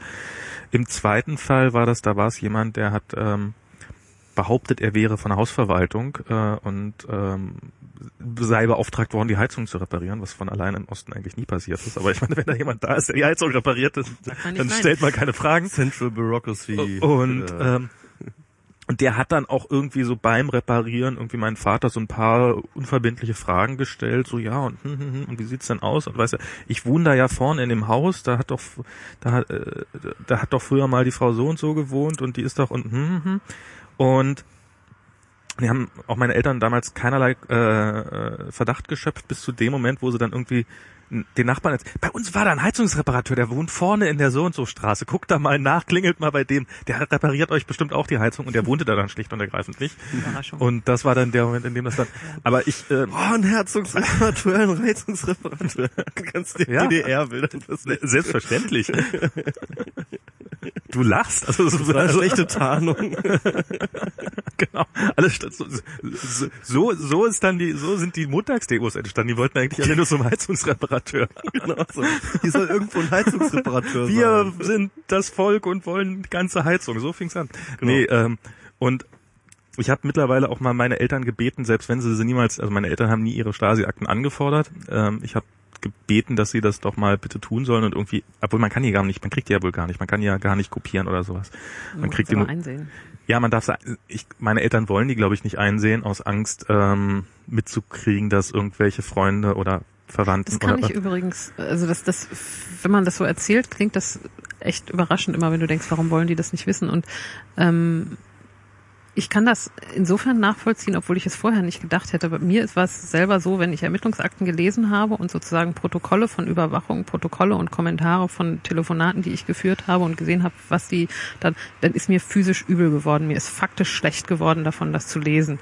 Ähm, was ich wirklich überraschend fand, weil ich damit nicht gerechnet habe und sozusagen Ja. bis jetzt denke, das ist irgendwie, das, das klingt so ein bisschen wie ein schlechter Roman, ja. also, haben, Also- wurde es stenografiert, eure dein Telefonat oder was war ja, das? oder ausschnittsweise und sprach dann irgendwie mit irgendwie dem und dem und sagte das und das und irgendwie vermutlich aus dem und dem Grund, ja. Also du sozusagen siehst dann irgendwie, wie, wie sich irgendwer denkt, warum du diese oder jene Sache gesagt hast oder worauf das hindeuten könnte. Ach, das wird dann auch immer gleich noch gewertet sozusagen. Ja, ja, Und das genau. ist natürlich selbstverständlich immer nur, weil du ähm, hochkonspirativ Ja, handelst. wie, ge- ich, wie gesagt, war ja auch gar nicht beschuldigt, also das macht Ja. sozusagen noch besonders skurril, aber ähm, ja, genau, so. Und das ist natürlich bei denen, die beschuldigt sind, nochmal hochgradig schlimmer, weil sozusagen dann hast du auch so Fotos, die auf der Straße in Schwarz-Weiß gemacht werden. Also das hat dann wirklich was von Stasi-Akte, gewissermaßen, weil du den Eindruck hast, da steht dann einer mit der Kamera in der Aktentasche und knipst irgendwie die Leute, die da vor der Kneipe rumstehen. Ähm, und, und hinterher wird dann sozusagen, siehst du verschiedene Beamte, die versuchen irgendwie zu identifizieren, wer das jetzt gewesen ist und wer da mit wem, wann, warum in irgendeiner Kneipe gewesen ist. Äh, Auch so Sachen, dass sie dann teilweise, äh, weiß ich nicht, Mikros unter Tische in Kneipen geklebt haben oder am Nachbartisch irgendwie gesessen haben und versucht haben, über ein Richtmikrofon Gespräche mitzuschneiden und ähm, kannst dann auch nachlesen, wie sie versuchen, aus dem, was da zu entziffern ist, irgendwas zu machen und so weiter. Also das ähm, ist so wie ja ne, Polizeiermittlungsarbeit eben so ist, aber eben Wie auch oft- wirklich richtig widerlich, wenn wenn du wenn du feststellst, dass das auf dich gerichtet ist und die ganze Zeit denkst, das ist kein Scherz, das ist keine Satire, das ist kein schlechter Roman, das ist Realität, das ist so denken die über mich. Ähm, und, und ne, ich fand das, ich, ich kann das nicht. Ich, mir ist das wirklich, und ich halte mich jetzt eigentlich nicht für so ein besonders zartes Seelchen, Ja. aber äh, ähm, das, das habe ich gewissermaßen anderen überlassen, das zu lesen und mir dann zu sagen, wenn da irgendwelche Sachen sahen, wo sie dachten, das wäre vielleicht interessant. Wobei sozusagen das auch äh, gar nicht so einfach ist, anderen Leuten so eine Sachen in die Hand zu drücken, weil das ja durchaus höchst private Sachen sind, die dann da vielleicht drin stehen. Naja, kennst du, kennt dein, dein Freund und äh, und die Polizei. Also es ist ja immer, es ist ja, es ist in dem Moment, also ich meine, es ist, ähm, ja. Und, und diese Interpretation, also steht da tatsächlich drin, sie hat das vermutlich gesagt, weil sie das, also äh, was ganz anderes damit meint. Also ist Also dann zum so, Beispiel ähm, hat mein, ne, ich habe, wie gesagt, es war G8-Gipfel vorher. Ich Ja. war da mit dem Medienzentrum und und der der Pressearbeit äh, von Seiten der der äh, Protestbewegung befasst und auch lange vorher äh, in der Organisation dieser Sachen. Und meine Mutter hat irgendwann in dem halben Jahr vorher angerufen und gesagt, hier äh, in dem und dem Sender gibt's im Fernsehen eine Dokumentation über irgendwie die Krawalle da und da, das interessiert dich doch bestimmt. Ähm, keine besonders sozusagen wohl formulierte Beschreibung irgendwie, warum mich das vielleicht interessiert, sondern war ja ihr ja klar, warum mich das interessiert Klar. könnte. Also hat's gar nicht, aber dachte sie.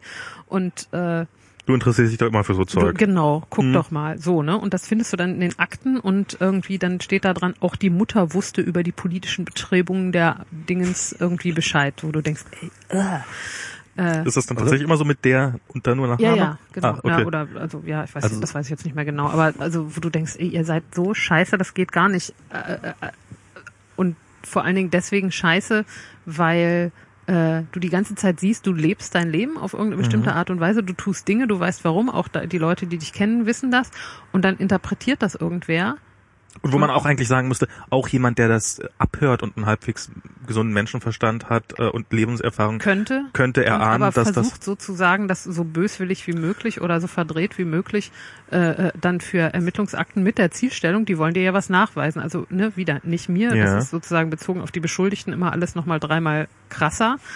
Ähm, bei mir immer nur so am Rande, um sozusagen den, den Kontext und diese komischen Leute so ein bisschen einzubetten, aber ähm, die ganze Zeit eben nicht wohlwollend interpretiert oder neutral interpretiert, sondern danach sucht, was eventuell Beweismaterial sein könnte. Aber ist es genau das, was dich dann so, ähm, wa- was so weh tut? Also wenn du halt ähm, diese diese Protokolle nachher liest, ist es das, ist es dieses ähm, dieses Böswillige oder das diese diese diese Böswilligkeit, die man da so in der das tut Interpretation mir hat. nicht weh, dass Polizeibeamte ihre Arbeit machen und irgendwie sozusagen es- das ja. Ziel haben, das tut mir nicht weh. Ich, ich habe keine Beziehung zu der Person, Genau. Ermittlungsbeamter, der da sitzt und irgendwie das, der, der, ich meine, es gibt Leute, die haben das. Ich bin auch zigtausendmal gefragt worden, warum ich bei denen, die dann auf der Straße standen, nicht mal hingegangen bin und sie gesagt habe, ihnen irgendwas gesagt habe oder sie gefragt habe und das habe ich nie gemacht, weil mir die als Personen sind mir die nicht wichtig. Ich habe kein Interesse daran, mit denen zu kommunizieren oder ihnen zu sagen, dass ich sie doof finde, weil ich denke, die machen halt ihren Job irgendwie. Ich finde das zwar nicht richtig, dass sie sich den ausgesucht haben, aber das ist jetzt irgendwie, geht mich auch wirklich nichts an ähm, und interessiert mich nicht. Und das tut mir nicht weh, dass die das böswillig machen, sondern das ist einfach ekelhaft zu sehen, dass irgendjemand in dieser Form in deinem Privatleben rum wurstelt und interpretiert und das Recht hat und die Macht hat ähm, und, und daraus auch Konsequenzen sich ergeben für dich, das ist einfach total widerlich. Hm, okay. Also wir haben ja äh, so, so wie ist das? Sind das immer wieder? Ist das also wir kennen ja diesen Film die, das Leben der anderen oder irgendwie sowas so dieses äh, ist das, sind das immer wieder dieselben Leute, die dann auch die die die Telefon also ist das jemand der ich quasi nicht. es stehen keine Namen drunter. Das weiß ich ehrlich gesagt nicht mehr. Ich glaube, da stehen welche und es gibt auch Leute, die sozusagen sich sowas, also es gibt ja Leute, die sich unheimlich gerne viel mit Polizeistrukturen und Polizeiarbeit, das mache ich gar nicht so und ähm, die wissen dann auch, das ist irgendwie der Beamte so und so aus dem Dezernat XY und der hat irgendwie schon das und das und irgendwie vor zwei Wochen so und so, das habe ich, da habe ich nicht so drauf geachtet. Ich glaube, da stehen Namen, ja, Mhm. ähm, aber das war mir in dem Fall nicht so. Also ich finde es sehr interessant, bedeutsam. Ich finde äh, diesen, diesen Bezug, weil du hast vorhin schon von der Stasi gesprochen, jetzt nochmal das Leben der anderen. ja. Ähm, natürlich auch sehr häufig immer wieder von, wenn Leute unsere Geschichte gehört haben, sagt, das war ja wie im Osten, ne? Oder, oder das ist Mhm. ja wie bei der Stasi. Und ich würde sagen, nein. Ähm, aus dem Grund, weil wir darüber reden konnten. Mhm. Also wir hatten die Möglichkeit, uns zu wehren. Wir hatten sozusagen, wir hatten letzten Endes ein wie auch immer, kann man bewerten, wie man will, rechtsstaatliches Verfahren, wobei da rauskam, dass André aus dem Knast wieder rauskam und dass das Verfahren eingestellt wurde. Also ihr habt im Endeffekt habt ihr Und wir konnten offen darüber Rechtsstaat hat sprechen. gewonnen, wir hatten die Möglichkeit, äh, ja, der Rechtsstaat hat gewonnen, ich jetzt Ja, nicht. okay. Aber also ähm, äh, darum habe ich auch in Anführungsstrichen gesagt. äh, die Öffentlichkeit hat auf jeden Fall geholfen und das, würde ich sagen, ist der relevante Unterschied zur DDR. Das stimmt, das ist mir ähm, ganz stark aufgefallen. Ich habe gestern so ein Interview mit diesem Lavabit-Typen Mhm. gehört, Mhm. dieser dieser Dienst, äh, E-Mail-Dienstleister, der jetzt geschlossen hat.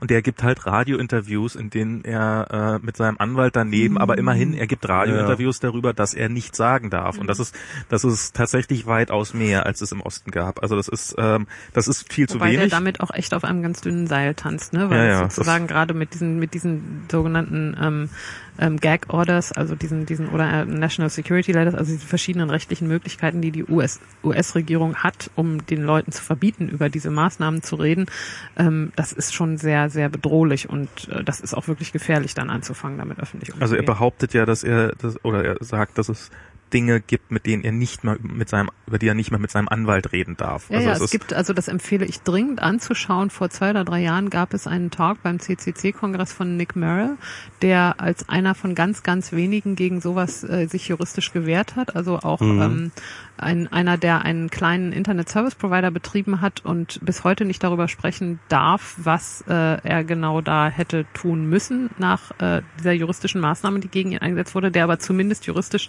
durchgesetzt hat, dass er das sagen darf, was ein langer, harter, jahrelanger Kampf war. Und darüber berichtet er in diesem Talk, äh, der ungefähr eine Stunde geht und der das sehr äh, ausführlich beschreibt, welche rechtlichen und, und, und persönlichen Konsequenzen das für ihn gehabt Wie hat. war nochmal der Name kurz? Nick, Nick Merrill. Merrill, äh, der betreibt mittlerweile ein und und ähm, ein, eine Organisation oder ein Unternehmen, weiß ich gar nicht genau, nennt sich The Calyx Institute, was als Ziel hat, ähm, Internetinfrastruktur letzten Endes bereitzustellen, das äh, ermöglicht sich oder oder auch mit einer juristisch, ich weiß es nicht genau, es steht da alles drin, ähm, also sich juristisch gegen so eine Sachen wehren zu können, einerseits und andererseits technische Infrastruktur aufzubauen, die äh, die äh, sich gegen sowas, die gegen sowas stabil ist auf irgendeine Art und Weise. Ich weiß nicht ganz genau, was er davor hat. Und der Talk, äh, Information 27. Technology Workers and Resistance to Government uh, Surveillance Requests. Nicholas Merrill mit Doppel R und, Dopp Genau. und I und Doppel L. Ja. Mhm. Gut, ähm, ähm, okay, also das ist ähm, genau, was was was mich ja an dieser ganzen Sache, also du sagst, dass die dass die Poli das waren Polizeibeamte, die diese sozusagen diese Transkription machen und ihre Meinung dran schreiben, äh, die ermitteln, dann hat man wahrscheinlich noch die Staatsanwaltschaft, also ähm, gegen sich, ja klar hat man ja gegen sich in dem Fall, also ganz klar. Ähm, wie war da so dein, also ich ich stelle mir das immer so ein bisschen vor, ne? das sind irgendwelche Staatsanwälte. Als Staatsanwalt muss man auch ein bisschen darauf aufpassen, dass man Karriere macht. Karriere macht man, indem man äh, möglichst viele Prozesse erfolgreich abschließt. Also im Zweifelsfall hat man so aus meiner Perspektive nicht so ein extrem hohes Interesse äh, an der Wahrheit, äh, solange äh, also hattest du das Gefühl, dass da jemand probiert, diesen die Anschuldigung gegen euch aufzupolieren, um, um, um, um seine Erfolgschancen zu erhöhen? Oder ist, ist, ist den also ich werde jetzt Staatsanwalt hier nicht öffentlich behaupten, dass ich denke, dass die Staatsanwaltschaft nicht an der Wahrheit interessiert ist. Aber, ähm, Ist es überhaupt die Aufgabe der Staatsanwaltschaft, an der Wahrheit interessiert zu sein? Das äh, müsste man vielleicht mit Staatsanwälten und Okay. Juristen mal diskutieren. Ich, ich, ich würde denken, es sollte die Aufgabe der Staatsanwaltschaft sein, ja. Und ob das aber tatsächlich deren Aufgabe ist, weiß ich nicht so ganz genau. Ähm, ja, klar, wenn du dir sowas dann im Konkreten anguckst und äh, äh, das kannst du gewissermaßen schon ja auch äh, über Bande machen, weil in dem Fall sind das nicht irgendwelche Staatsanwälte, sondern es ist die Bundesstaatsanwaltschaft. Das war damals die Ober, die Generalbundesanwältin der Bundesrepublik Deutschland, Monika Harms, sozusagen die Viel Leiterin der Behörde. so, okay. Das ist sozusagen, nee, höher geht halt Okay. nicht. Das ist die Generalbundesanwältin, die oberste Staatsanwältin der Bundesrepublik gewesen, ähm, die gewissermaßen vermittelt über ihre äh, äh, Unterstaatsanwälte, die dann jeweils das Verfahren tatsächlich in der Hand hatten, aber ähm, schon sozusagen persönlich äh, mit dieser Sache befasst war und wo sozusagen, wo du auch weißt, so, das ist jetzt hier ähm, schon irgendwie dünne Luft gewissermaßen da oben auf dem Gipfel. Also wir haben hier nicht mit irgendwem zu tun, sondern das ist ähm, tatsächlich mit Sicherheit Monika Harms, die persönlich bestimmte Entscheidungen auch mit beeinflusst und die persönlich gewissermaßen auch den Auftrag hat letzten Endes und äh, deren Interesse es ist, diese terroristische Vereinigung hier zu Fall zu bringen. Das Ja. war gewissermaßen deren Interesse und wir standen auf der anderen Seite und äh, das ist auch in, in der Presse sozusagen, ne, als dann der Haftbefehl irgendwie erstmal ausgesetzt und später aufgehoben wurde mit bestimmten Begründungen des Bundesgerichtshofs, dann waren die Schlagzeilen in Zeitungen Ohrfeige für Monika Harms. So, das war gewissermaßen. Also das ist für sie eine persönliche Niederlage dass das für sozusagen. sie Oder eine eine, persönliche Niederlage, das ist auf jeden Fall eine persönliche Niederlage, Ja. eine große gewesen, weil so ein Terrorismusverfahren aufzuziehen, was ja auch groß äh, durchaus äh, äh, mit Öffentlichkeit bedacht war, also als die Festnahmen stattgefunden haben an diesem 31. oder dann am 1. August, 2. August, gab es Schlagzeilen auf den Zeitungen, die sagen, endlich erfolgreicher Schlag gegen Linksterroristen und, und Extremisten und, und endlich welche festgenommen und endlich ist diese Bande zerschlagen. So, ne? Das ist dann nicht auf Seite 3, sondern das ist dann schon sozusagen, das ist aber, ne, kennen wir alle, wenn irgendwo irgendwelche Terroristen festgenommen werden, das ist schon mal erstmal eine Meldung. Ja, Das klar. kommt auch in der Tagesschau. Und äh, wenn die das gewissermaßen komplett in den Sand setzt, weil sich all ihre gesamte Ermittlungsarbeit in Luft auflöst, weil der Bundesgerichtshof dann irgendwann nach Monaten sagt, äh, was war das denn? Ähm, schon dieser Haftbefehl hat irgendwie äh, keinerlei Bestand und muss aufgehoben werden. Das ist alles Pappalapapp und Quatsch und der irgendwie, da, da ist jetzt Ende Gelände mit dieser Ermittlung. Ähm, das ist für die Bundesanwaltschaft jetzt kein Ruhmesblatt, sagen wir mal. Das ist auch öffentlich so wahrgenommen worden und ähm, das ist natürlich dann auch nochmal eine interessante Ebene, wenn du denkst, ich mache das hier jetzt irgendwie nicht nur für mich, sondern das hat gewissermaßen eine politische Bedeutung, was wir hier tun. Das ist ja, das ist, das finde ich ja immer so bei diesen ganzen, naja, die machen ja nur ihren Job. Also das hast du ja gerade auch gesagt, die Polizisten das ist nicht der Job, den du dir aussuchen würdest, aber es, die machen nur ihren Job. Aber ab einer bestimmten Ebene ist das doch eben nicht mehr nur noch Job machen, sondern es ist doch eben auch, dass, dass man will persönlich weiterkommen. Man möchte keine persönliche Niederlage einstecken. Man möchte, man, man hat ja auch, ich meine, wahrscheinlich wären die ja auch die Anwälte, die Staatsanwälte dann der festen Überzeugung gewesen sein, dass ihr, also, oder dass André der, der, der, der Schreiber dieser Gruppe sein muss. Gefragt. Also ja? ich würde gerne irgendwann mal, falls ich doch noch in einem anderen Leben denen mal wieder oder auf Folge 7 begegne, würde ich mich mit denen schon echt gerne mal sozusagen unterhalten in einem Kontext, wo sie, wo, wo, wo man sozusagen ehrlich über Dinge reden kann, weil ich genau sozusagen, wenn du dann so eine Dokumente liest oder so eine Begründung der Staatsanwälte, äh, äh, warum sie finden, dass hier Fluchtgefahr besteht, weil irgendwie womöglich, äh, äh, weiß ich nicht, die sozialen Bindungen zu uns nicht so gegeben sind, weil André in irgendeinem Telefonat schon mal gesagt hat, für einen Job in Holland würde er auch erstmal drei Monate alleine dahin ziehen, bevor wir nachziehen können. Ne? Also Fluchtgefahr, deswegen Haftbefehl, wo du denkst, ey, in, auf welchem Planeten leben die eigentlich?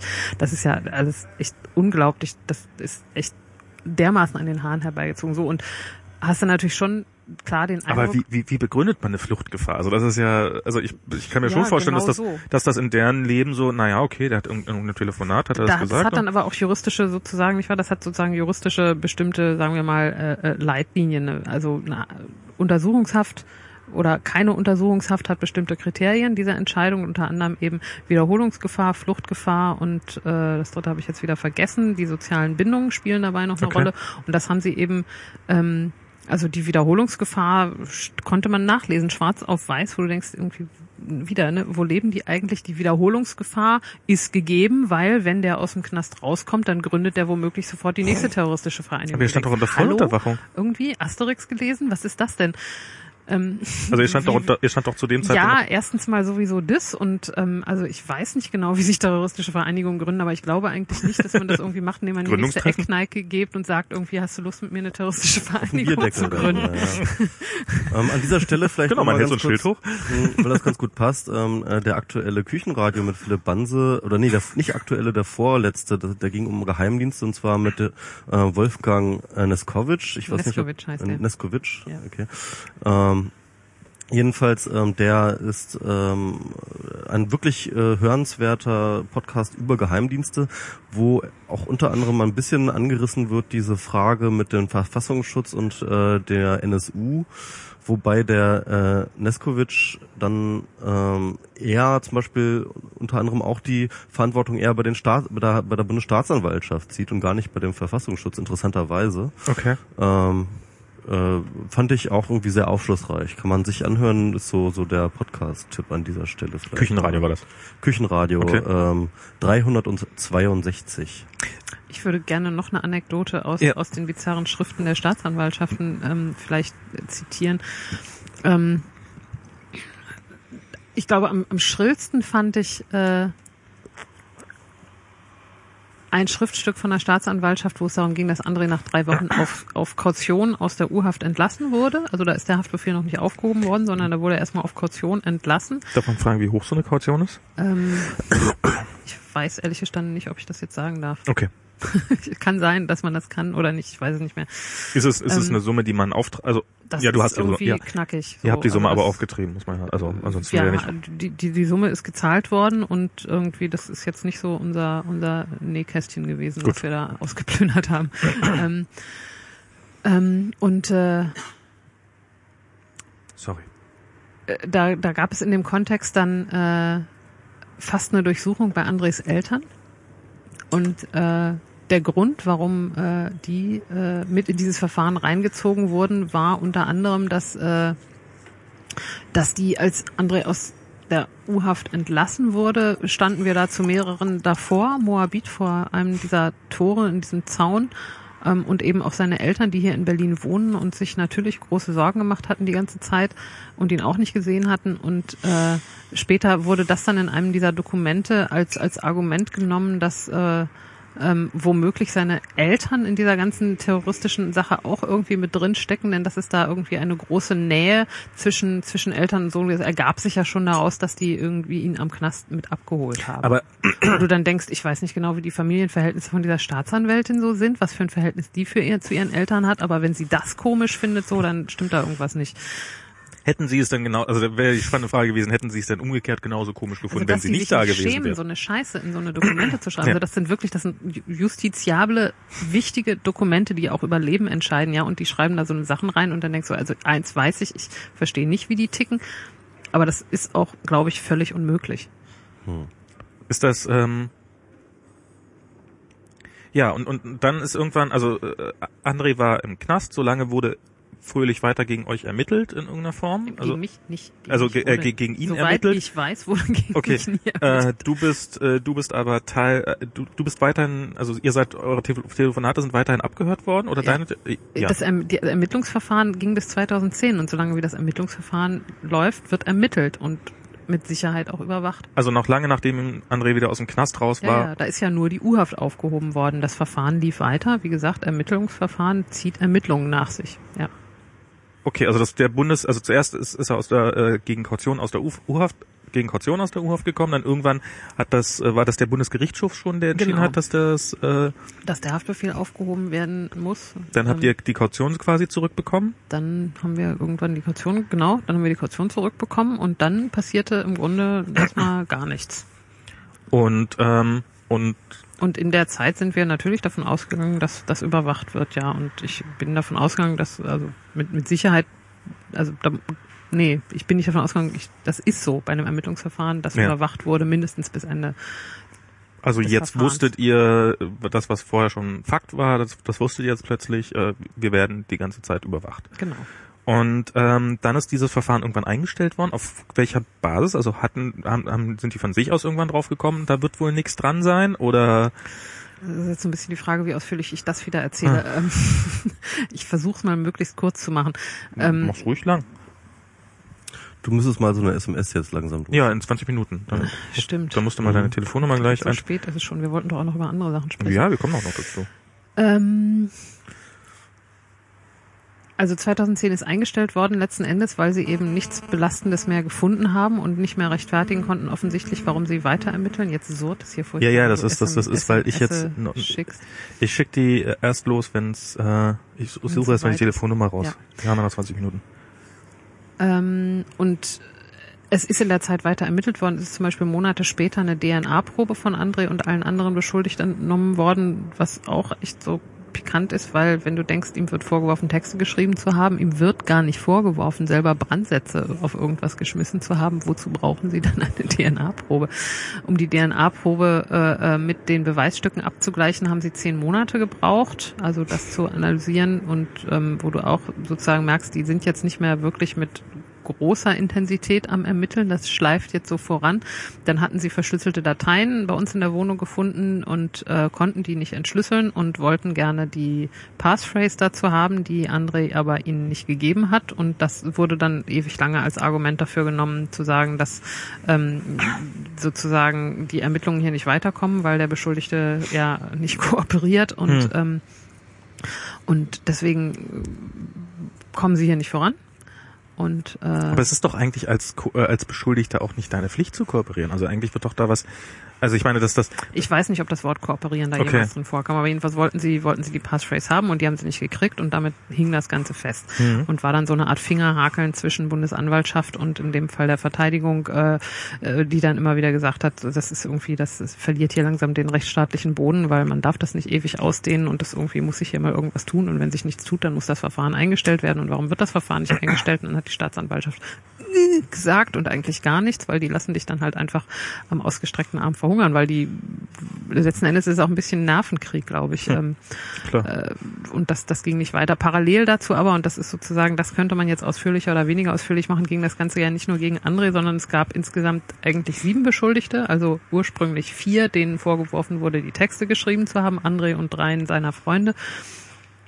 Und äh, äh, festgenommen wurde er dann, weil drei andere ähm, in der Nacht vorher bei einem versuchten Brandanschlag auf Bundeswehrfahrzeuge gesehen worden sein sollen, sagt die Polizei. Die haben sie dann hinterher festgenommen und ähm, weil André mit einem von denen irgendwann mal was zu tun gehabt hatte, ähm, haben sie eben André auch mit festgenommen. Das war der Anlass zu der Festnahme. Und diese drei, deren Verfahren ist irgendwann dann abgespalten worden im Laufe dieser folgenden Jahre und gegen die hat es dann tatsächlich einen Prozess gegeben und die sind auch verurteilt worden. Ach. Wegen dann nicht mehr Mitgliedschaft in einer terroristischen Vereinigung, sondern in einer kriminellen Vereinigung, was im Effekt sozusagen quasi das gleiche ist, aber ein bisschen geringeres Strafmaß hat. Also die drei waren, sind dann sozusagen die Die als sind dann als Mitglieder militante der Gruppe, militante Gruppe äh, verurteilt. verurteilt worden, genau. Und ähm, in diesem Prozess, da haben dann auch die Sachen, die ich da ganz am Anfang mal erzählt habe, stattgefunden, dass eben rausgefunden wurde, dass der Verfassungsschutz im Grunde das Verfahren eingeleitet Ja. hat über die Behauptung, die sind's ganz bestimmt und, und so eine Sachen. Und das hat uns über die Jahre natürlich schon auch irgendwie beschäftigt und wir haben das verfolgt und ähm, gegen die anderen drei Texte, angeblichen Texteschreiber, die sind dann so nach und nach eingestellt worden, die Verfahren. Und Andres hing halt da noch so in der Luft und ähm, wir dachten, das werden sie irgendwann einstellen müssen, wenn sie nichts Neues auftun. Und was sollen sie auftun? Also da tut sich und dann ist es eben 2010 eingestellt worden. Das ist, dann kriegt man einen Brief, ist eingestellt worden oder wie läuft das? Ja. Also, okay, also dann und, und Also schon so ein, das ist schon mal so ein relativ ordentlich juristisches Dokument mit Ja, irgendwie also- Zeug, aber ja. Und hatte man dann irgendwie auch schon so ein bisschen den Druck verspürt zu sehen, okay, ich habe jetzt hier meine verschlüsselten Dateien und ähm, vielleicht äh, werden die von mir ablassen, wenn ich die jetzt für die entschlüssele. Also gab es so, so, so diese Überlegung irgendwie von wegen so, ja, f- ich will ja eigentlich irgendwie, äh, ähm, äh, eigentlich ist, bin ich gegen das Prinzip, aber jetzt so aus so einer, ähm, um diese Situation, die ja dann doch auch irgendwie sehr psychisch belastend ist, sag ich mal, ja, irgendwie äh, äh, zu entschärfen. Kommen einem da solche Gedanken oder ist das eher so? Also äh, um meine Dateien ging's nicht. Ich hatte das Problem, wenn du so willst, nicht. Ähm also ich würde sagen nein, aber das ist sicherlich individuell unterschiedlich. Okay, ja. hm. Also in dem Fall, glaube ich, war in, vor allen Dingen zwischen André und seiner, seiner Anwältin, letzten Endes geht's dann ja eben auch um die juristische Strategie, die du, die du verfolgst, wenn du dich in so einem Verfahren bewegst, schon klar, das machen wir nicht. Hm. Das ist halt irgendwie, haben sie nicht, kriegen sie nicht, irgendwie fertig. Wie, wie ist denn das? Also ähm, hattet ihr, habt ihr, haben, haben, haben sich die wenigstens sozusagen in ihrem Rechtsrahmen okay verhalten? Also oder sind auch solche Versuche gemacht Hattest du worden? den Eindruck, das, was ich bisher beschildert Naja, habe, würdest du als okay beschreiben? Naja, äh, zumindest zumindest schien sie das scheinen sie das Recht. Also es klingt so, als ob äh, also ich zumindest höre ich nicht raus, dass sie sich irgendwie nicht legal verhalten haben. Also es ist äh, das ist das ist ähm, also zum also Beispiel ich finde zum Beispiel nicht, definitiv nicht legal, dass man nicht die gesamten Ermittlungsakten ausgehändigt Okay. bekommt, obwohl du da eigentlich definitiv das Recht zu hättest. ja okay Ja? gut. Finde ich, finde ich äh, rechtsstaatlich, sagen wir mal, höchst bedenklich. Haben Sie probiert, so, nicht richtig. so eine ja. Aktion zu machen wie das Gespräch zwischen André und seiner äh, und der Anwältin zu zu belauschen? Habt ihr davon irgendwas mitbekommen oder? ähm, das, so- das ist rechtsstaatlich äh, vollkommen okay. Das Ist wird es? so gemacht, ja. Bei Terroristen ist das, ist das erlaubt. Ähm, was würdest du sagen? Wann ist man Da eigentlich ist Terrorist? sozusagen, da ist der Rechtsstaat eh schon nicht mehr anwesend, wenn du. Also sozusagen also das, was du dir als übliches rechtsstaatliches Verfahren vorstellst, Ja. in dem Fall findet da nicht statt. Also das war von vorne, also das, das, das könnten die eventuell auch unsere, Gesp also die Gespräche zwischen äh, dem Beschuldigten und seiner Anwältin abhören. Das war keine Frage, sondern das war einfach ein gegebener die Fakt. konnten sich ja gar nicht, die haben ja durch eine Trennscheibe miteinander gesprochen. Ach so, ja? im Knast, und, ja. Und, und da find, sind Mikros und da sind irgendwie, ich weiß nicht, ob bei den Anwaltsgesprächen Beamte mit im Raum waren, aber das ist sozusagen über eine elektronische Anlage findet das statt. Okay. Es ist total sonnenklar, dass, dass da nichts Ungehörtes Was würdest du sagen, ähm, müsste sich insgesamt an der Gesetzeslage oder an der Anwendung der Gesetzeslage verändern? Ähm, also beispielsweise, dass jetzt diese Frage, zum Beispiel Terrorismusparagraph, ähm, ähm, könnte man jetzt sagen, okay, der Terrorismusparagraph ist vielleicht gar nicht ähm, falsch, nur er wird halt an den falschen Leuten ange angewandt. Ne? Könnte man jetzt zum Beispiel so sagen. Ähm, Na, der ist aber falsch. Also du, er genau, das würde ich mich jetzt interessieren, was deine Meinung dazu ist. Ähm, also zum Beispiel, weil er eben diese weitreichenden Überwachungsmöglichkeiten mit sich bringt und äh,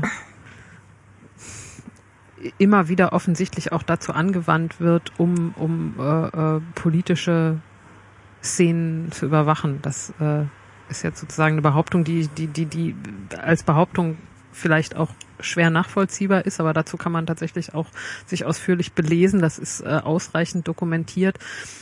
Allein durch die Zahlen, wie viele solche Ermittlungsverfahren stattfinden und wie viele tatsächlich dazu führen, dass Verfahren eröffnet werden, das klafft so weit auseinander, dass sonnenklar ist, das Ziel dabei ist nicht, Leute zu verurteilen, von denen man tatsächlich denkt, dass sie, und Terror, die Definition von Terrorismus ist, dass sozusagen das Staatsgefüge der Bundesrepublik ins Wanken gerät, ja. Mhm, ja also klar, nicht, ja. nicht hier Kleinkram, Ja, sondern sozusagen ernsthafter Terrorismus.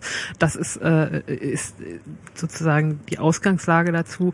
Und wenn du dir anguckst, wie viel dann tatsächlich an solchen Verfahren stattfindet und wie viele Leute dabei überwacht werden, äh, klafft das einfach dermaßen auseinander, dass ich sagen würde, da, da stimmt schon von der Konstruktion her was nicht.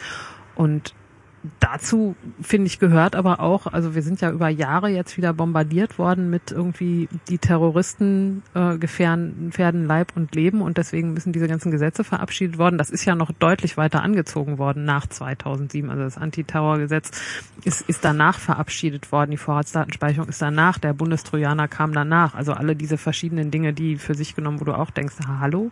Ähm, Na, auch da wieder deutlich. Wir finden keine Terroristen, also müssen sie sich einfach verdammt gut verstecken.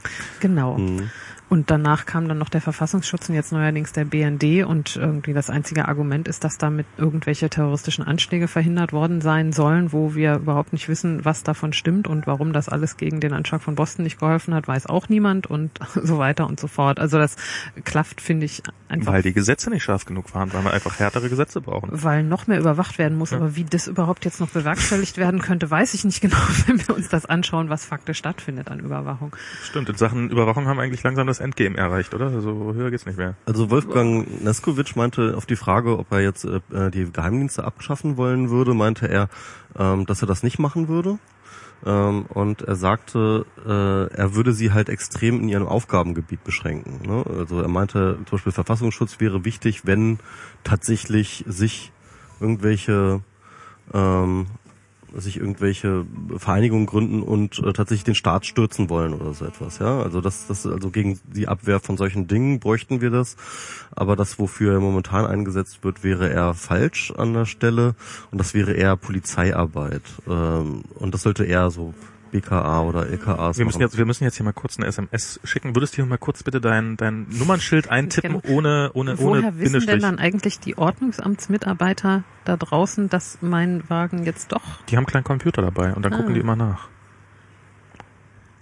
alles zusammen und klein oder groß oder wie geht das? Ich glaube, Groß-Kleinschreibung ist egal und alles zusammen.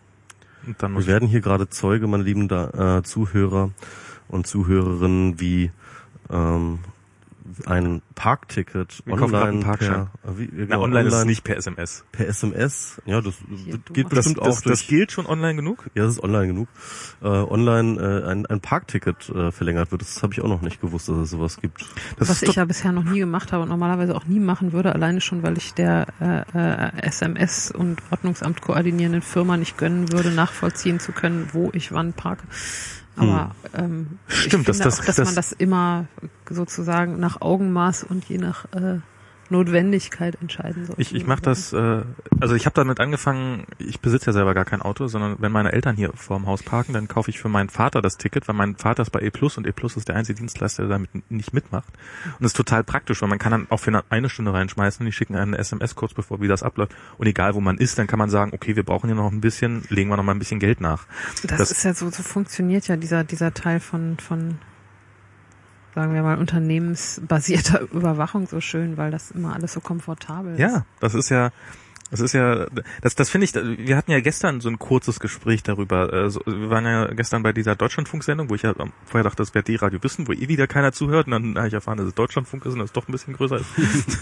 äh, und ähm, dass ja ein Großteil dieser Datensammelei äh, stattfindet, äh, ganz klar, um unseren Komfort zu erhöhen.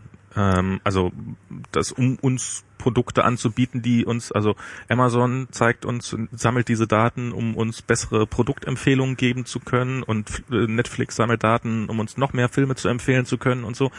Und dass das ja in dem Zusammenhang erstmal per se nichts äh, Schlimmes ist, oder? Das ist ein weites Feld und ein ganz anderes Thema. Ja, ja, du hast Das ist jetzt ein ziemlicher Switch gerade. Okay, ja, wir, wir waren eigentlich mal- noch bei dem Ja, anderen stimmt. Thema. Ich, ich, da hatte ich auf jeden Fall noch eine Frage. Mhm. Ob ich, ob ich irgendwie Neskovic zustimme mit der Abschaffung oder nicht Abschaffung der, Verf der Geheimdienste. Äh, Ich finde das Heikle an dieser Angelegenheit, und ich meine, ich habe mich dazu öffentlich schon geäußert, aber das Heikle dabei finde ich tatsächlich schon, dass ab dem Moment, wo du dich kritisch über zum Beispiel den Verfassungsschutz äußerst, du weißt, dass du damit dir eine Beobachtung einfängst. Mhm. Ja, das macht sozusagen, wenn wir jetzt hier mal so auf einem anderen Ende der Skala ankommen, so bei Meinungsfreiheit und und irgendwie äh, die Gedanken sind frei und in welche Wertigkeit das hierzutage eigentlich heutzutage hier noch hat, ähm, äh, dass ich weiß, wenn ich dir jetzt sage, ich finde diese Verfassungs, dieser Verfassungsschutz und diese Geheimdienste, die wir haben, gehören abgeschafft, weil die absolut nicht funktional sind. Und das ist jetzt nicht das erste Mal, dass ich das sage, aber dass ich sozusagen damit die schriftliche Einladung für die VS-Beobachtung hier auf den Tisch lege. Hast du da Respekt? Also die hast du da- Tatsache, hast- die sorry, Tatsache, dass sorry, man- Max, ich wollte Ja? gerade dabei fragen. Ähm, Hast du dabei ein schlechtes Gefühl? Ähm, ist dir Ich finde das eklig. ja, also, klar. also ich meine, genau, nee, ich meine in dem Ich Moment, würde wo du, wo du so etwas sagst, nicht hast du beobachtet mein Leben Nee, leben. nee, das ist richtig, das ist, ist klar. Aber ich meine, hast du wirklich Respekt davor, zu sagen, ähm, diese, diese Aussage zu treffen? Also machst du dir im Hinterkopf da wirklich Gedanken, scheiße, wenn ich das jetzt sage, komme ich dann in das in, in, in das Fadenkreuz des, äh, wieder rein, ja? Ja. Also ist das eine Das Angst so. tatsächlich? Das ist okay. keine Angst, das ist sozusagen ja, ja. ein Bewusstsein, das ist ein unangenehmes Gefühl, Mhm. dass ähm, auch wenn ich zum Beispiel im Internet und zwar jetzt ohne Tor oder irgendwas einfach so unterwegs bin, was in der Regel der Bequemlichkeit wegen der Fall ist, wenn ich sozusagen sehe, dass äh, vorgestern Durchsuchungen in Berlin stattgefunden haben gegen Linksextremisten wegen irgendwelcher Brandanschläge. In dem Moment, wo ich das sehe in meinem Newsreader, weiß ich, wenn ich da jetzt draufklicke, dann geht irgendwo, äh, schnappt ein Algorithmus zu, ja. Mhm. Das finde ich unangenehm und da denke ich zweimal drüber nach. Ich Okay. mach's dann, aber das Bewusstsein habe ich schon. Krass. Ja. Mhm. Also, Also- ich habe zum Beispiel und, und sozusagen nochmal zugespitzt, ich habe mich neulich in einem ganz anderen Kontext, da ging es um das Hackercamp Ohm, wo irgendjemand auf dem Camp als Terrorist äh, äh, beschimpft wurde in einer Streiterei wo ich äh, äh, hinterher mich drüber lustig gemacht habe und wiederum mich auf Twitter mit jemandem drüber unterhalten habe, der nicht dabei war und irgendwie, was ist da denn passiert? Und ähm, der hat den tatsächlich als Terrorist bezeichnet beim Hackercamp und, ähm, und oder ihr seid als Terroristen bezeichnet und ich gar nicht, aber ne, Twitter, Gruppe. 140 Zeichen, Gruppe, ähm, oder, oder du war, warst du da dabei oder was? Und, ähm, und dann habe ich sozusagen den Tweet Terrorist and Proud im Kopf gehabt oder Twitter Direct Message und weil das passte einfach in dem Moment gut dahin, ne? Nicht nur irgendwie werden wir als Terroristen bezeichnet, sondern wir sind auch stolz drauf in dem Mhm. Kontext der Auseinandersetzung, die es da ging, die bei Twitter gar nicht weiter beschrieben wurde und ähm, die man sozusagen nur kennt, wenn man sich mit dieser ganzen Materie genau befasst, warum irgendeine alberne Auseinandersetzung zu sowas führt. Und dachte ich, wenn ich da jetzt reinschreibe als Twitter Direct Message Terrorist and Proud, Mhm. dann bin Das- ich doch wahrscheinlich meinen Account los. Also mindestens. Keine Ahnung, was dann noch passiert. Und dann dachte ich, scheiß drauf, ich lasse mich davon nicht einschränken. Ich mache das jetzt Mhm. und gucken wir mal, was passiert. Und ich habe es reingeschrieben und das lächelt mich in meiner Liste meiner Direct Messages immer noch an und ich denke die ganze Zeit, ugh. So. Also, also man, aber du bist dann ja auch jemand, der dann halt tatsächlich auch äh, dann dagegen ankämpft gegen dieses schlechte Gefühl und sagt so, ja, nee, ich muss aber, ich will aber auch meine Meinung sagen können. Und, ich, will habe natürlich auch eine bestimmte sozusagen über meine Beschäftigung mit diesen Themen über Jahre äh, bestimmte sozusagen Öffentlichkeit dafür. Das heißt, ich weiß auch, wenn jetzt tatsächlich Twitter mir den Account wegnehmen würde, wenn irgendeine polizeiliche Maßnahme, die wäre ja wahrscheinlich nicht, weil wenn wäre das sowieso, glaube ich, eher dann US-Sicherheitsbehörden, die sich dafür interessieren, ähm, würde ich ja wahrscheinlich nicht mitkriegen. Aber wenn irgendwas wäre, wenn ich jemals deswegen mir bekanntermaßen Ärger kriegen würde, dann würde ich natürlich damit öffentlich umgehen und ich bin sicher, dass das auch andere Leute eher echt schräg finden würden. Das gibt mir auch einen bestimmten Schutz Das ist und auch eine gute- ermöglicht mir so eine Sachen zu Mhm. machen. Den haben aber viele andere Leute nicht. Das ist eine gute Frage. Also hast du auch das Gefühl, du hast ja dann ähm, während der Überwachungszeit hast du angefangen zu bloggen über das Überwachen? Ist glaube ich auch sozusagen die Entstehungsgeschichte von Analyst. Mhm. Ne? Ist das eigentlich auch von den Überwachern gelesen worden? Ja. Also das, von den Akten. Und ähm, ist das hast, gegen dich wiederum ausgelegt worden oder ist das, ist das, ist das, einfach- oder gegen dich ist ja sowieso Weiß nicht ermittelt ich worden? Nicht. Okay. also ähm, hattest du das Gefühl oder oder hast du hast du ähm, die Idee oder das Gefühl, dass ähm, das einen zumindest auch mit dazu beigetragen hat, dass das Verfahren eingestellt wurde und äh, dass da vielleicht auch ein bisschen mehr Öffentlichkeit irgendwie auch mehr, mehr kritische Augen da drauf sind und du das Gefühl hattest, dass ähm, dadurch vielleicht die Leute vorsichtiger, fairer versuchen mit dir umzugehen oder so. Also hattest du das Gefühl, dass die Öffentlichkeit, die du da gesucht hast, auch wirklich etwas bewirkt hat, konkret? Ob das das juristische Verfahren beeinflusst hat, weiß ich nicht. Das wünsche ich mir, aber Mhm. das kann ich nicht sagen. Ich könnte es mir vorstellen, dass das eine Rolle gespielt hat, aber ich, also kann auch sein, dass sowas völlig anders funktioniert. Das finde ich sehr schwer zu beurteilen. Ähm, das hat natürlich eine nochmal größere Öffentlichkeit geschaffen, sozusagen. Vorher gab es eine Öffentlichkeit, so eine, so eine normale Medienöffentlichkeit, die sich für irgendwie, jetzt ist der Haftbefehl erlassen, jetzt ist der Haftbefehl aufgehoben, es gab eine Pressekonferenz, da ist das und das, na, na, na, das stand dann in der Zeitung, dann gab es mal irgendwie eine Hintergrundstory äh, in der Frankfurter Runter oder so, aber darüber hinaus gab es halt nicht viel an Öffentlichkeit. Und, und das zu bloggen, und das war ja auch einer der Gründe, warum ich das gemacht habe, hat eine völlig andere Öffentlichkeit erreicht, hat sozusagen den Alltag des Lebens mit Überwachung transparent gemacht. Und das hat ja auch sehr viele Leute interessiert, weil du das normalerweise nicht erfährst und damit einfach eine andere Öffentlichkeit geschaffen und sehr viel mehr an äh, Empathie letzten Endes natürlich auch äh, nach sich gezogen, weil äh, also total viele Leute völlig von den Socken und entsetzt waren, weil eben du normalerweise nur die Überschriften siehst und denkst, wird schon was dran sein, irgendwelchen Dreck wird er schon am Stecken haben. Ja, man Ähm, wischt sich ja selber so beim Lesen. und- naja, so ganz sauber kann das ja wohl nicht gewesen sein. Da, da ist da stimmt doch irgendwas nicht ganz und sozusagen, ähm, wenn man gewissermaßen die Berichte aus unserem Alltag dann gelesen hat, das hat das zumindest, würde ich sagen, diese Wahrnehmung deutlich verschoben. Ähm, Ja. und hat letzten Endes auch eine politische Bedeutung gehabt, weil äh, mir als politisch denkenden Menschen ja klar war, dass in diesem Herbst 2007, 30 Jahre deutscher Herbst, ne, spielte eine Rolle, wurde gerade wieder die Filme alle wieder raus und es wurde nochmal darüber diskutiert, ob das irgendwie äh, mit dem deutschen Herbst, wie das alles so war und wie das heute so ist und lalala.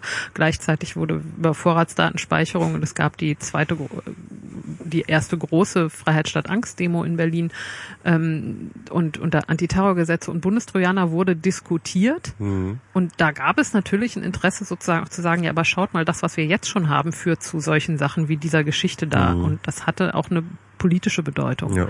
Und das, äh, also ich wäre Also jetzt sozusagen, wäre, sagen. wäre sozusagen naiv zu behaupten, und das ist auch nicht so, wenn ich sagen würde, das wäre mir nicht bewusst gewesen. Mhm. Also du siehst dann eher den, den Benefit aus dem Bloggen eher auch darin, dass ähm, der Fall dann politisierbar wurde, pol- politisierbarer wurde und Ja, dadurch natürlich. ähm, dann auch entsprechend viel Feedback in die Szene gegeben hat und ähm, ähm, Mobilisierungspotenzial und, so- und so weiter. Schon auch. Das war Mhm. nicht gewissermaßen mein Hauptziel. Das, Ja, dazu wäre ich, glaube ich, einfach physisch und psychisch äh, nicht in der Lage gewesen im Moment, wo ich damit angefangen habe. Da hatte ich schon erstmal einfach das sehr viel, sagen wir mal, spontanere Bedürfnis zu sagen, dieser Kram, den ich hier jeden Tag erlebe und dieser, diese sozusagen, wie die mit uns umgehen, wie das konkret sich auswirkt, was mir passiert, wenn ich versuche zu telefonieren, was irgendwie, also sozusagen so auch technische Aspekte von Überwachung. Das waren so lustige Ähm, Sachen, auch dass, dass deine Telefonate schlecht zu den falschen Leuten verbunden worden Ja, sind. oder Und- Telefone von selber anfangen zu telefonieren oder lauter so Zeug. ähm, äh, das Spooky. kann man ja einfach alles mal aufschreiben und habe ich auch gemacht und ähm, weil ich einfach dachte, dass das irgendwie das ist so irre und das ist auch echt ne und da auch wieder die Medienaktivistin in mir zu denken, das muss ich jetzt aufschreiben, das muss die Welt wissen, das irgendwie Mhm. hat ja sonst niemand ähm, und und ich persönlich muss es auch aufschreiben, weil wenn dir in so einem Rhythmus so irrsinnige Dinge passieren, vergisst du nach einer Woche ja schon wieder Sachen. Ähm, Und wenn sie eh schon ein Tagebuch lesen, dann kannst du es auch gleich öffentlich machen. Also ich meine, ja, ja, natürlich, das kommt dann auch noch mit dazu. Ich glaube, ich hätte vorher eher nicht angefangen zu bloggen, weil ich äh, von meiner Anonymität oder meiner Privatsphäre viel halte und denke, das muss ich nicht haben, dass ich als Person bekannt und im Internet auftauche. Das irgendwie wäre mir fern gewesen. Ähm, und dann aber zu denken, wenn sozusagen alle Leute, die mir nichts Gutes wollen, so viel über mich Bescheid wissen, dann kann der Rest der Welt, die mir eher wohlgesonnen sind, dann können die auch. Mhm. Wie, wie, vorhin nochmal, also du hast irgendwann, ihr habt, oder ihr habt, äh, André hat diesen Brief im Briefkasten gehabt von der Bundesstaatsanwaltschaft, so Ermittlungsverfahren eingestellt. Äh, Also konkret wird das an die Anwältin zugestellt und Okay. die ruft dann an und sagt hier. Okay. Ähm, ist man in so einem, was, ist man, ist man so im Moment erleichtert? Ist man wütend? Weil, wofür habt ihr diesen ganzen Scheiß gemacht die ganze Zeit über? Ist das, Nee, also wütend waren wir nicht. Ich war schon froh, dass es vorbei war. also tatsächlich so ein, so ein, ist so schon ein, angenehm, ja, dass man den Stress los ist. glaubst du, also ich, man, du, du hast ja jetzt immer noch Angst quasi, äh, glaub, du hast schon eher das Gefühl, die wird man nochmal wiedersehen. Also hast, habt ihr, hast du das Gefühl, die haben euch immer noch auf den Kieker? Oder ist das jetzt wirklich? Ich denke dann eher, ich weiß nicht, ob euch der Name Rolf Gössner was sagt. Mhm. Ähm, das ist ein Jurist, ein Bremer Jurist, der 30 äh, Jahre lang vom Verfassungsschutz überwacht wurde und das auch wusste und dagegen geklagt hat und nach 30 Jahren erreicht hat, dass sie das äh, formal einstellen mussten. F unter anderem eben, weil er sich explizit immer wieder auch kritisch mit Geheimdiensten und Verfassungsschutz auseinandergesetzt hat. Das ist sozusagen eher so ein Fall, an den ich denke, wenn ich mir überlege, was bedeutet denn das für mich im Moment? Äh, beobachten die mich und was heißt das? Ich glaube eigentlich ehrlich gestanden nicht, dass irgendjemand jetzt ankommt und unterstellt, dass ich irgendwelche, weiß ich nicht, Brandanschläge oder keine Ahnung, was dann überhaupt optional möglich wäre oder weil ich irgendwie verbotene Dinge sage. Da ist ja gar nicht so viel Möglichkeit, was man mir unterstellt. Das glaube ich eigentlich nicht. Ich würde es aber auch nicht ausschließen, weil ich auch weiß, dass sowas immer wieder mal vorkommt. Also es könnte jetzt sein, dass sich da irgendjemand Verfahren angestrengt werden, einfach um Leute irgendwie endlich mal sozusagen ähm, äh, äh endgültig fertig zu machen, sage ich mal. Das gibt's schon auch.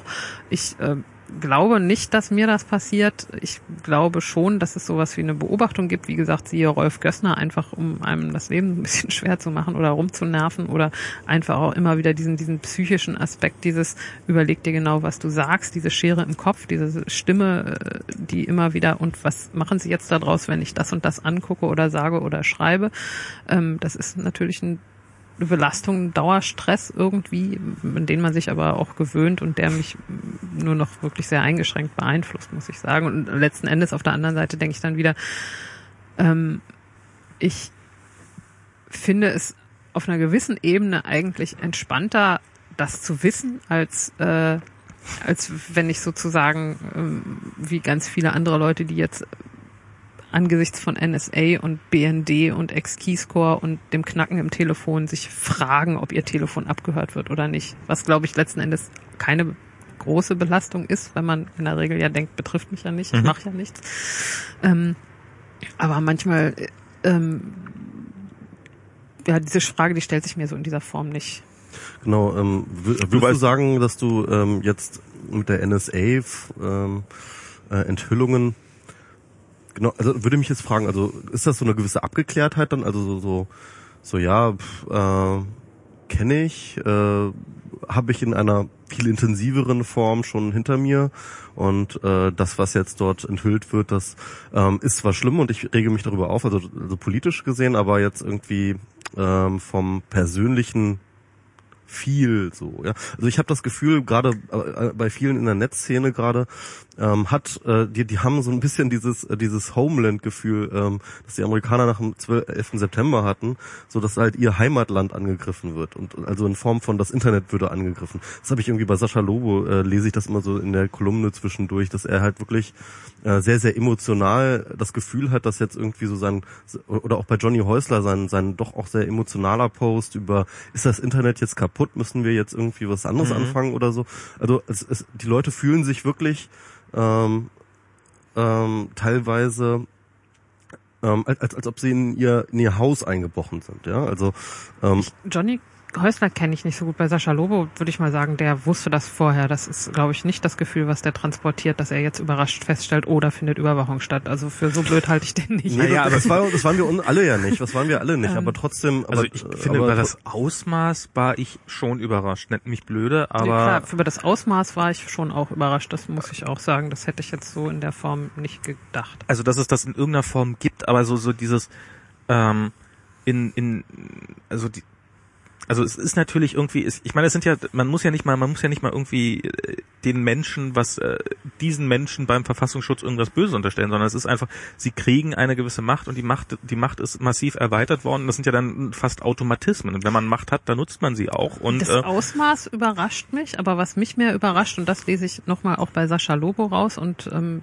wie gesagt Johnny Häusler oder andere Leute habe ich jetzt nicht aktuell gelesen, aber ähm, äh, was ich da rauslese und eine Ähnlichkeit unterstelle äh, oder sagen würde, das geht mir so, ist die Überraschung über über die politische Reaktion, also die politische, politische Nichtreaktion darauf, wo ich also ich könnte eigentlich Deutsch die ganze Zeit beides mhm. ähm, die ganze Zeit mit einem Transparent durch die Straßen rennen, wo drauf steht Lüge, irgendwie schämt ihr euch eigentlich nicht. Das ist so offensichtlich feist fett gelogen, was ihr hier gerade von euch gebt. Das ist so unglaublich. Also eigentlich müsste man euch permanent mit Eiern beschmeißen.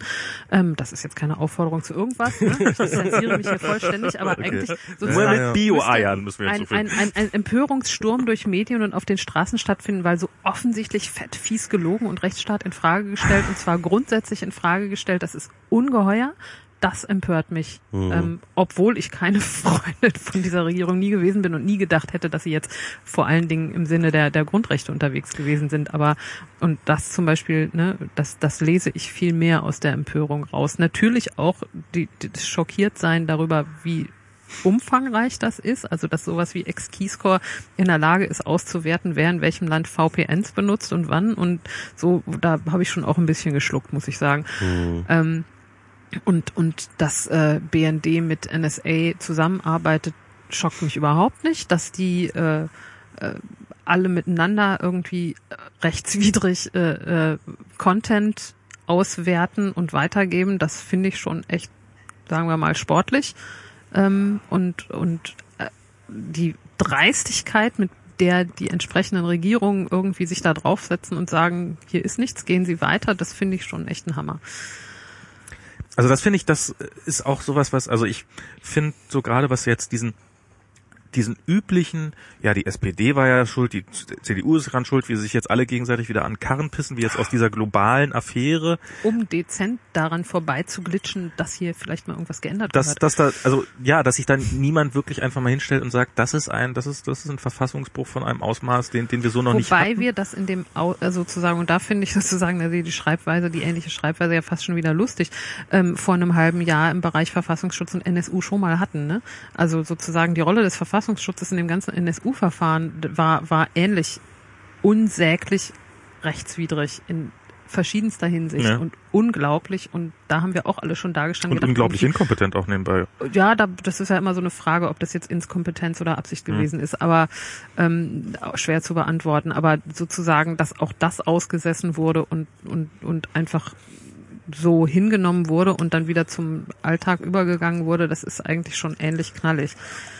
Also da könnte man sich, da könnte man sich wirklich als Politiker profilieren, indem man einfach sagt, okay, es ist jetzt scheißegal, ob ich vor fünf Jahren damals, ein, also egal ob von der SPD oder von der CDU, wir einen Fehler gemacht haben, indem wir diese, man muss jetzt was dagegen machen, weil es ist jetzt offensichtlich ein Problem Ja, geworden. sagen tun das ja auch. Nö. Beispielsweise Gabriel hat da irgendwie einen flammenden Post, äh, äh, hat irgendwie eine FAZ äh, gepoltert. Jetzt müssen wir hier alles restlos aufklären und etc.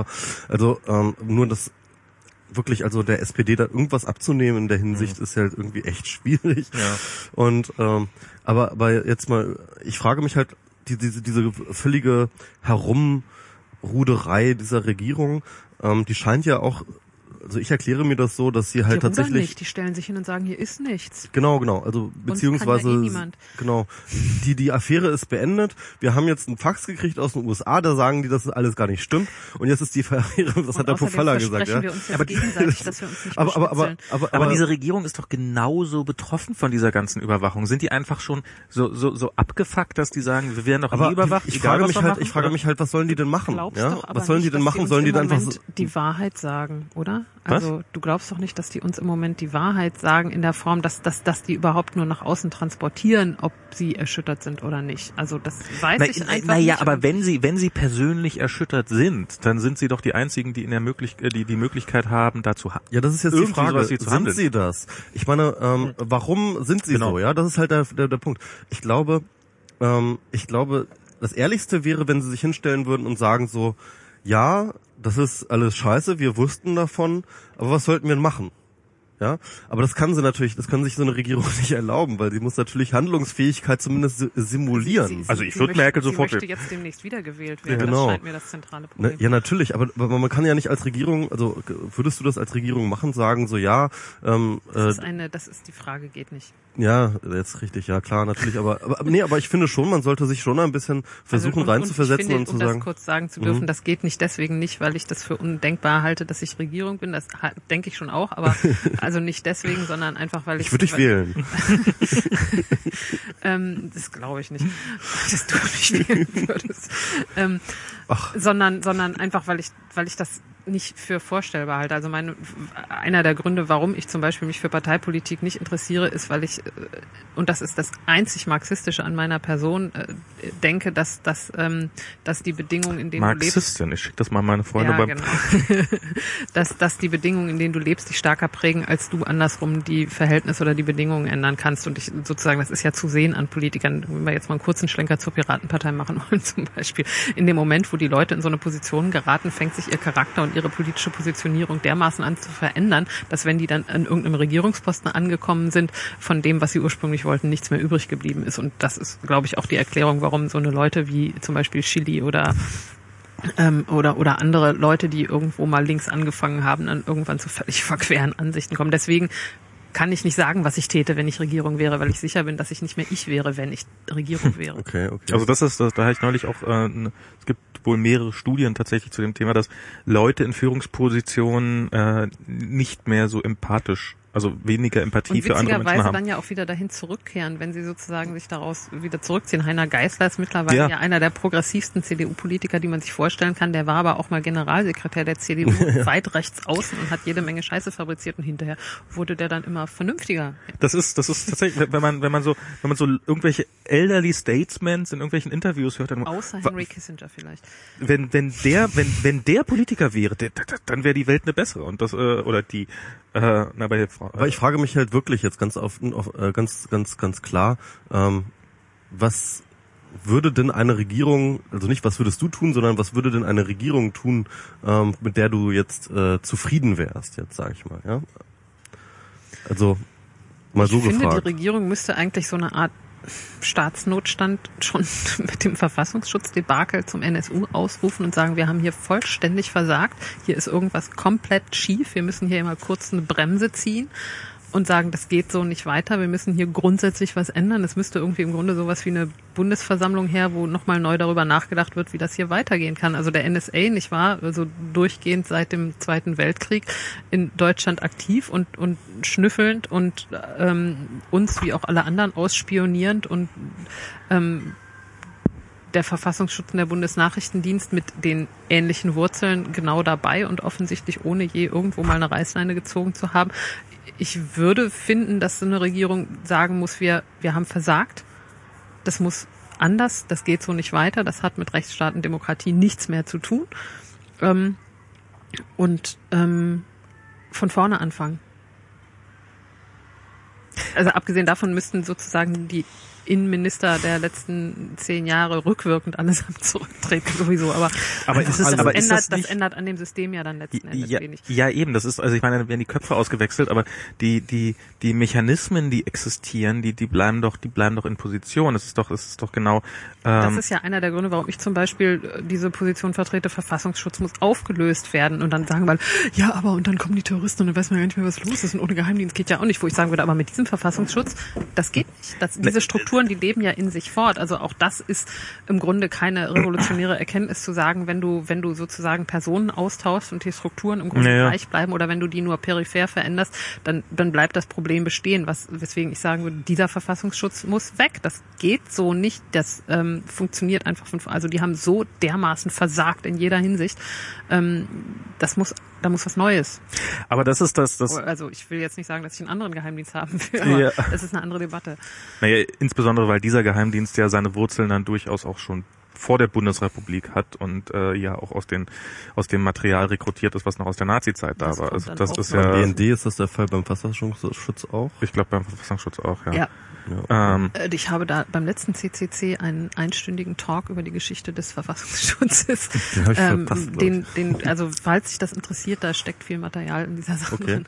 wie war gleich dein Name? Warte, äh, also Anne Roth beim letzten, beim 2012. 29. Das 2012 29. 29C3. Ja, Der also Untertitel Der Verfassungsschutz schützt die Verfassung sowie Zitronenfalter Zitronenfalten. stimmt, das war ein schöner Titel. Der ist nicht von mir übrigens, der wird jetzt mir zugeschrieben, aber ich habe den auch nur abgeschrieben. Ah, Okay, okay, ja, ja. ja. Es gab Ähm. mal bei irgendeinem Terrorismusverfahren gegen, gegen auch wieder Linke in Berlin vor, weiß ich nicht, 10, 15 Jahren oder so, gab es eine begleitende Zeitschrift, damals noch kein Internet, Papier und so, die versucht hat, sozusagen zu informieren und die hieß der Zitronenfalter. Aus dem Grund. Ah, okay, okay. Nee, warte mal, ich glaube, habe ich den gesehen? Ich bin mir gerade gar nicht mehr so sicher. Ich glaube, ich so kann, kann, kann Also sein, dass wenn ich den sich- gesehen Wer habe. sich dafür interessiert und die, sagen wir mal, Nazi Aspekte des Verfassungsschutzes bei seiner Gründung schon, kann sich das ja anschauen. Aber dann Ja. hat man ja wieder so, so Situationen, es gab ja, es gab ja mal das Bundesgesundheitsamt, glaube ich, was aufgelöst ist wegen massiver, In- äh, aufgelöst worden ist wegen massiver Korruption und Inkompetenz. Das wusste ich gar nicht. Ähm, und dann hast du da diese Haufen Beamten, was willst du mit denen machen? Kannst ja nicht entlassen. Und dann, dann wurden die alle gesteckt ins Umweltbundesamt. und als eine neue, also das Gebäude draußen im Wesentlichen das Schild geändert. Ja. Jetzt könnt ihr euch vorstellen, was sie da machen. Die Umwelt schützt natürlich. Bestimmt. Ja, ich glaube, dass die Lösung für dieses Ganze, sozusagen, wie man das dann praktisch macht, das ist äh, definitiv nicht einfach und ich beneide niemanden, aber trotzdem glaube ich, das wäre die Richtung, die gegangen werden müsste, trotz alledem. Also du glaubst daran, dass es grundsätzlich eine politische Lösung ähm, dieser Affäre gäbe. Ähm, die müsste natürlich bilateral, zumindest bilateral mit ähm, den USA passieren. Ne? Also, es sind ja nicht nur Deutschland und die USA betroffen, also Eben. äh, aber aber auch, also ja, mindestens. klar. Also das, meine ich ja mindestens bilateral musste. Eigentlich richtig. Ich ja, ich halte mich für einen politischen Menschen und sozusagen Politik ist, ist, ist Verhandlung von Dingen und Gesellschaft und ähm, das beinhaltet, dass ich daran glaube, dass Sachen veränderbar sind. Ja, Mhm. und also nicht nur sich selber verändern, wir stehen fassungslos davor, sondern dass das sozusagen von Menschenhand gemacht wird, mit auch ähm, innerhalb der Strukturen, in denen wir so alle leben.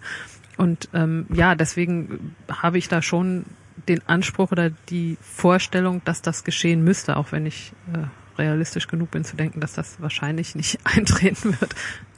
Aber ich fand, Okay, ich ja. fand die, ähm, du hast ja gestern in dieser Radiosendung wurdest du ja gefragt, sozusagen, wie schützt man sich denn? Und dann hast du ja gesagt, das hängt immer von der Situation ab, in der man gerade steckt. Wenn man zum Beispiel Aktivist ist in, in Ägypten, dann ist es unter Umständen schon okay oder eine gute Lösung, einfach zu Google Mail zu gehen, weil Hätte ich bis NSA sozusagen, ich weiß nicht genau, ob ich das mit dazu gesagt habe, momentan würde ich sagen, dass ähm, darüber, dass Google so eins zu eins mit, mit NSA kooperiert und NSA wiederum auch mit den befreundeten Geheimdiensten, würde ich sagen, dass speziell für Ägypter das jetzt äh, definitiv Okay, keine Alternative Gut, ist. also das vielleicht nicht, aber es gibt es gibt totalitäre Regime, wo Google Mail nach wie vor eine, eine, eine Sagen wir gangbare für China, würde ich das für, für China ist, also mit anderen Worten, in China ist die Überwachung nicht ganz so perfekt wie bei uns. anders. Anders. Also dass, dass die nicht perfekt, also dass ich glaube, dass die schon auch deutlich unter Überwachung leiden. Ja, na, China. also klar, aber aber es ist, äh, die die können Google Mail weiter nutzen. Das ist, also es ist ja, äh, während wir uns jetzt ja alle auf die Suche machen müssen. Also ich ich weiß im Augenblick nicht so richtig, wo ich hingehen soll, wo meine Mails nicht direkt an den an, an, an irgendeinen Geheimdienst ausgeliefert werden. Na, es gibt ja Mail-Provider, die äh, keine amerikanischen kommerziellen Mail-Provider sind. Ja, aber meinst, meinst du das bei denen, die sicherer sind? Ähm, also ich, ich meine, in Deutschland ist Also es ich zum Beispiel habe meine Mail bei RiseUp. RiseUp hat irgendwie jetzt vor ein paar Tagen ein ausführliches Statement auf der Webseite veröffentlicht, wo drin steht, dass sie ähnlich wie LavaBit, wenn sie haben nichts und wenn was wäre, würden sie sofort zumachen. Okay. Und das glaube ich ihnen. Hm. wie viele Kunden haben die? Die haben gar keine Kunden. sitzen das die? ist eine irgendwie, Ah, okay. äh, ähm, ehrenamtliche Aktivistenangelegenheit.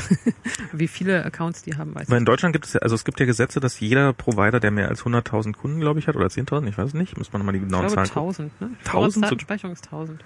Äh, auf jeden Fall die entsprechenden ähm, Schnittstellen für die Geheimdienste zur Verfügung stellen können, dass die jederzeit äh, jeden, be jeden beliebigen Account abfragen können Ja. und äh, ohne, ohne dass es der Provider selber mitbekommt, selbstverständlich. Also das ist, ähm, ähm, das ist dabei auch immer noch wichtig. Und ich weiß schon seit einiger Zeit von jemandem, der bei Siemens gearbeitet hat, dass die irgendwann mal bis zur, äh, bis irgendwann Mitte des, äh, der, der Nullerjahre sozusagen hatten die, dass jedes Telefonat parallel von bis zu vier Geheimdiensten abgehört werden können muss, ohne dass äh, ohne dass die Geheimdienste davon mitbekommen, dass jetzt noch ein anderer Geheimdienst das Telefonat Ja, abhört. ja, ja. Diese Zahl ist dann, das ist dann geändert worden auf, ich glaube, 4000 Geheimdienste. Also es war wirklich, es war einfach eine bizarr große Zahl. Das, das ist, das ist, das, Und dass man sogar abhören kann, dass der andere, dass die, dass andere Geheimdienste, die unter einem stehen oder so etwas irgendwie so und äh, äh, das auch abhören oder so. die etwas. UASE. In So dem Fall zum Beispiel ist ja das probate Mittel E-Mail-Verschlüsselung. Würde ich jetzt mal sagen. Äh, Ganz Ja. kurz, um das hier mal ganz kurz ähm, äh, in den neben neuen Themenblock ein bisschen besser einzuführen. Ähm, Anne Roth, wir sind noch gar nicht fertig mit der Vorstellung eigentlich, ist ja, Ja. auch Mitarbeiterin bei Tactical Tech. Und ähm, das ist eine Organisation, die sich ähm, ja im Endeffekt als Ansprechpartner für Aktivisten weltweit ähm, positioniert hat, um sie zu supporten, um eigentlich ja technischen, aber auch Security äh, Support zu geben. Ne? Das magst ist richtig. Magst Ja. du das vielleicht noch ein bisschen ausführen?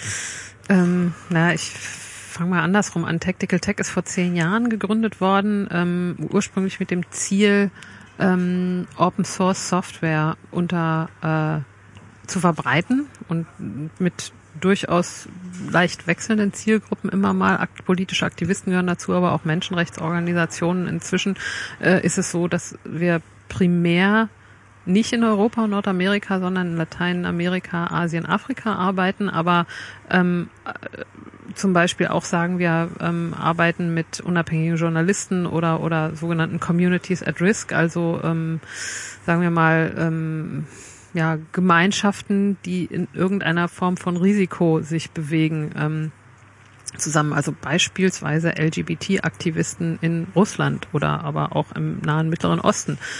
Ähm, also einfach äh, äh, Gruppen von Menschen, die sich für etwas einsetzen ähm, und, und dabei womöglich zum Beispiel mit Überwachung zu tun haben und einfach zusehen sollten, dass sie ihre Kommunikation absichern. Wir machen nicht nur diesen, sagen wir mal, verteidigenden Aspekt, sondern das zweite Programm von Tactical Tech ähm, ist eher ähm, dabei, äh, zum, zum erfolgreichen Campaigning zu verhelfen. Also wie kann man digitale Technik, ähm, sowas wie mittlerweile Datenvisualisierung beispielsweise ähm, oder, oder einfach auch, auch sonst Visualisierung von Botschaften letzten Endes zur sinnvollen ähm, zum sinnvollen Kommunizieren von, von politischen Interessen benutzen.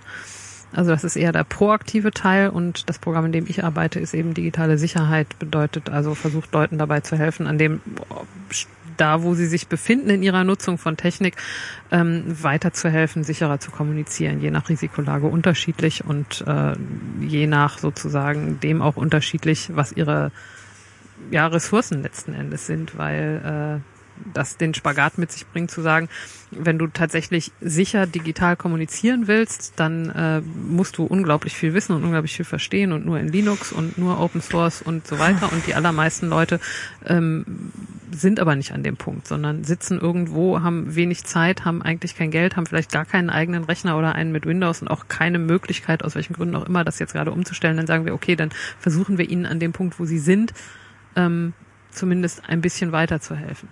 Du warst ja mit Max zusammen jetzt gerade erst in einer Sendung von Deutschlandradio und hast dort auch ein bisschen aus ähm, genau dieser Perspektive heraus ähm, auf dieses Thema Verschlüsselung und Sicherheit, Datensicherheit äh, geschaut.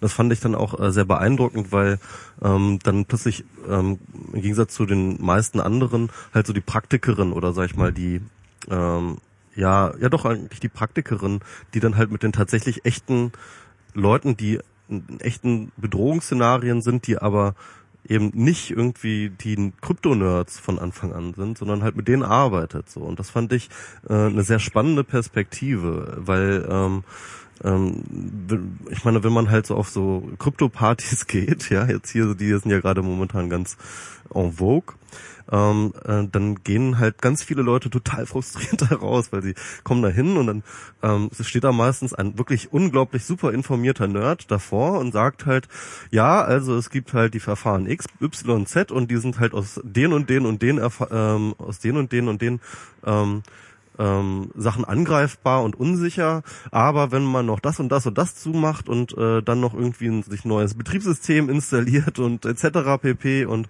wenn man überhaupt sein ganzes Leben darauf ausrichtet, halt irgendwie eine sichere Kommunikation zu machen, dann hat man eine Chance, eine sichere Kommunikation zu machen. Das ist das, was die Leute dort meistens hören und die gehen dann meistens, du hast es heute getwittert, glaube ich, oder gestern, irgendwie, ähm, ähm, dass irgendjemand nach Hause, ja. Ja. Ich, ich finde, meine, manchmal denke ich, meine Position kommt der einer Übersetzerin am ehesten nahe. Das äh, trifft vieles, was ich in meinem Leben getan habe, wo ich versuche, zwischen sehr unterschiedlichen Lebenswelten zu vermitteln, aber auch in dem Fall, weil ich sagen muss, ich kann die, die Nerds total gut verstehen. Ja? Sie haben die, recht. Die haben erstens recht. Ähm, zweitens sozusagen wissen sie auch, dass sie die Verantwortung dafür tragen, dass wenn sie das nicht dazu sagen, dass Leute sich womöglich auf etwas verlassen, was ihnen äh, was Falsches vormacht und das ist ein Risiko, was was sie nicht hm. verantwortlich tragen können. Deswegen haben die das Gefühl, sie müssen das dazu sagen, sie müssen das bis ins Letzte erklären. Mhm. Und das kann ich total gut verstehen. Das ist eben das Problem, ist, es gibt für vieles keine wirklich guten Lösungen.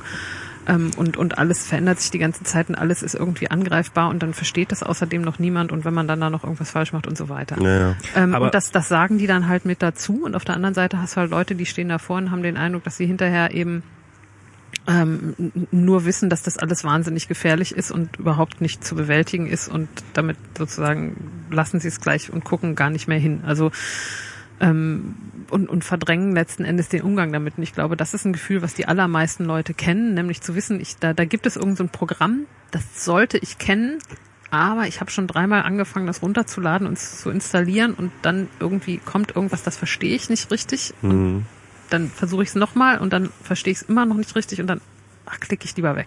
Ja, das mhm. ist irgendwie, ja, ich sollte, aber dieses unangenehme Gefühl von, ich weiß nicht genau, wie das geht. Es gibt, glaube ich, einige Leute, die dann ehrgeizig werden und denken, ich muss unbedingt, aber ähm, wenn du eigentlich als Lebensinhalt nicht das Nerdtum an sich hast und gerne mit sowas rumfrickelst, sondern eigentlich was anderes machst und das außerdem noch, dann, dann, dann kommt dieser Moment, wo du dann dich abwendest.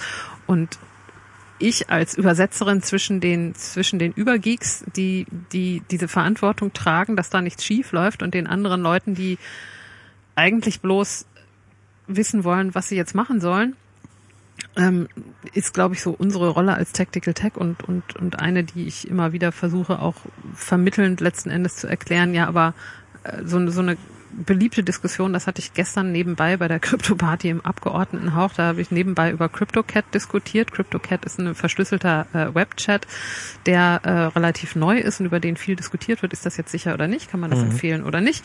Ähm, was ist der neueste Bug und ist das jetzt irgendwie und so?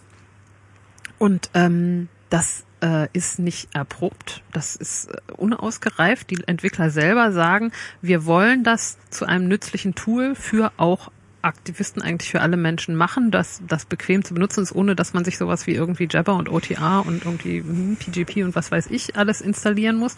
Gutes Ziel, aber wir sind noch nicht fertig und deswegen würden wir selber das nicht an Aktivisten empfehlen im Moment.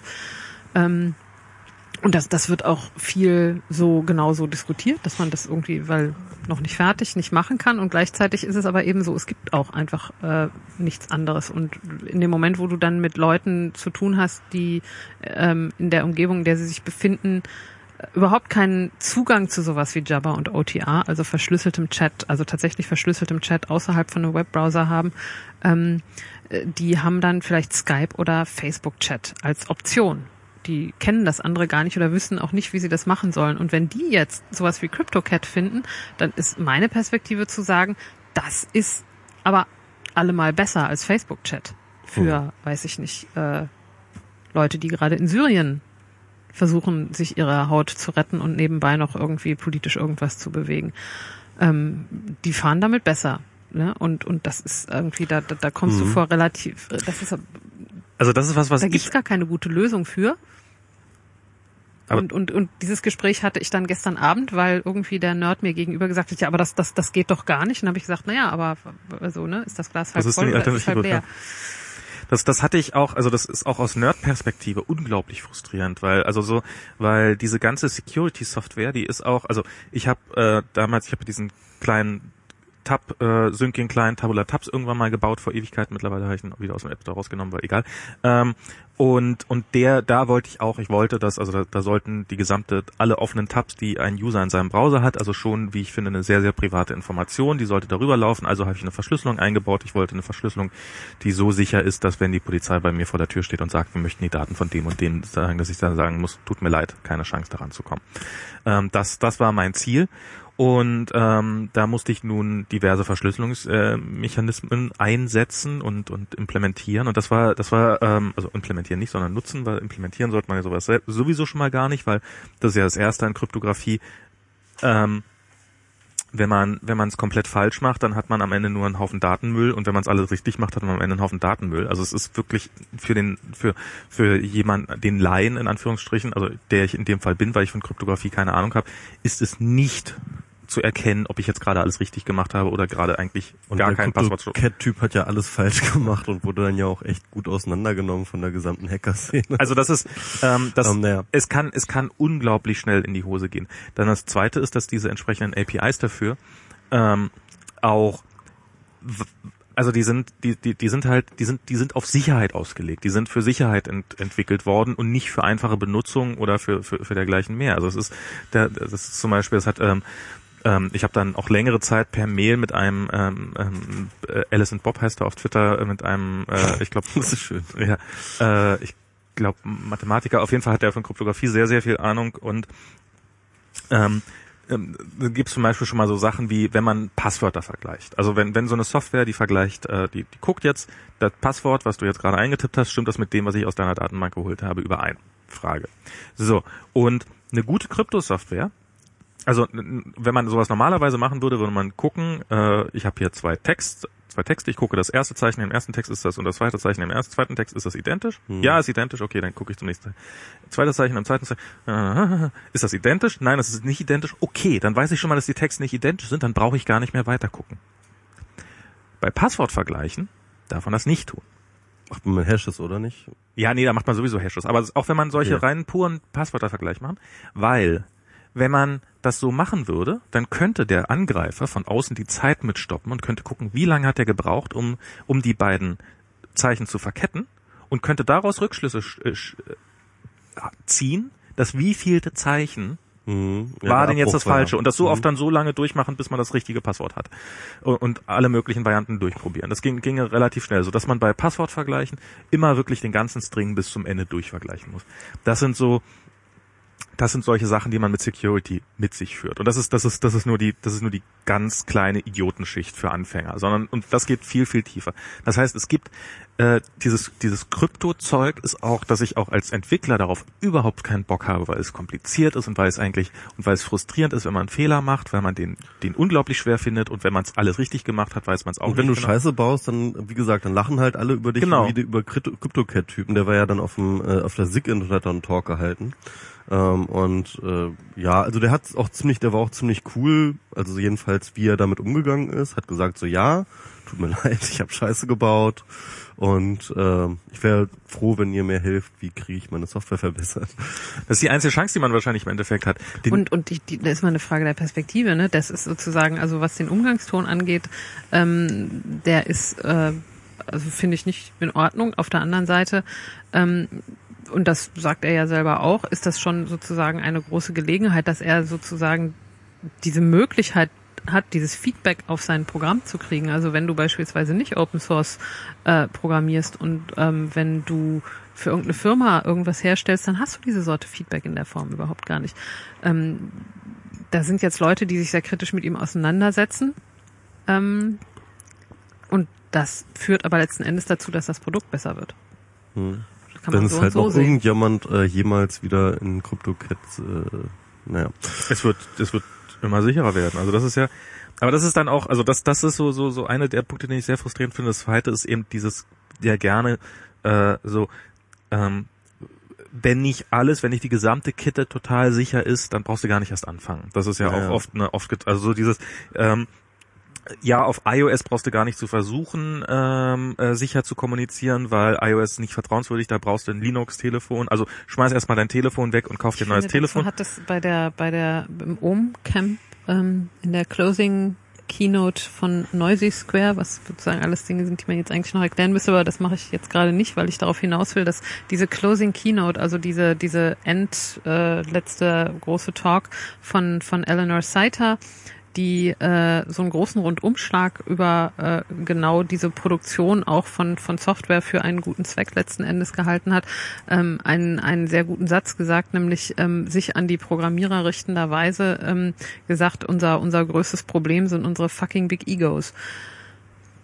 Äh, was dazu führt, dass der Umgangston in der Regel eben nicht zivilisiert und freundschaftlich ist, auch wenn die Intention letzten Ja. Endes eben die ist, sich gegenseitig sinnvoll zu kritisieren und dafür sichere Produkte zu schaffen, was, glaube ich, vor, also neben dem Ego-Streicheln schon zentrales Ziel dieser Auseinandersetzung ist, aber der Ton dabei und die Art und Weise, wie das stattfindet, über eben Schwanzvergleiche und wer ist hier eigentlich am coolsten und wer kann es am besten, ähm, äh, steckt darunter ja eben dieses, wir arbeiten da an Sachen, die, die wichtig sind Weil- die gut sein müssen, aber nicht in dem Ton, weil das so unproduktiv ist und destruktiv und auch so viele Leute abschrecken, letzten Endes dazu führt, dass ganz viele, vielleicht auch junge Entwickler sagen, dem setze ich mich nicht aus, ich bin da nicht verrückt, dass das ein Problem Es ist. ist aber auch schon so, wenn ich jetzt Entwickler wäre und äh, jetzt irgendwie so ein Programm mache, wo ich mit verschlüsselte Dinge mache, dann ist auch, ähm, sag ich mal, äh, dann dann dann wirkt auch die Verantwortung, die ich mir damit aufhalse, irgendwie gleich zehnmal mehr, als wenn ich es unverschlüsselt mache. Wenn ich unverschlüsselt mache, dann sage ich, okay,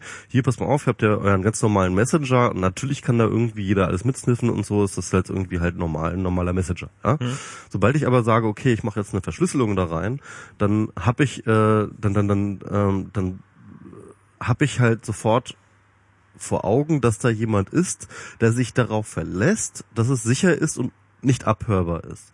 Und diese ähm, und und dass sich Leute darauf verlassen, also wirklich dann auch wirklich aktiv darauf verlassen, dass sie wirklich sehr im, sehr sehr sensible Daten darüber verschicken und ähm, und wenn ich da Scheiße baue, ja, dann ist das nochmal mehr Scheiße bauen, als wenn ich irgendwie einen normalen Messenger geschrieben habe, der halt eh abhörbar ist, aber es auch keiner erwartet, dass er, dass er nicht abhörbar ist, ja.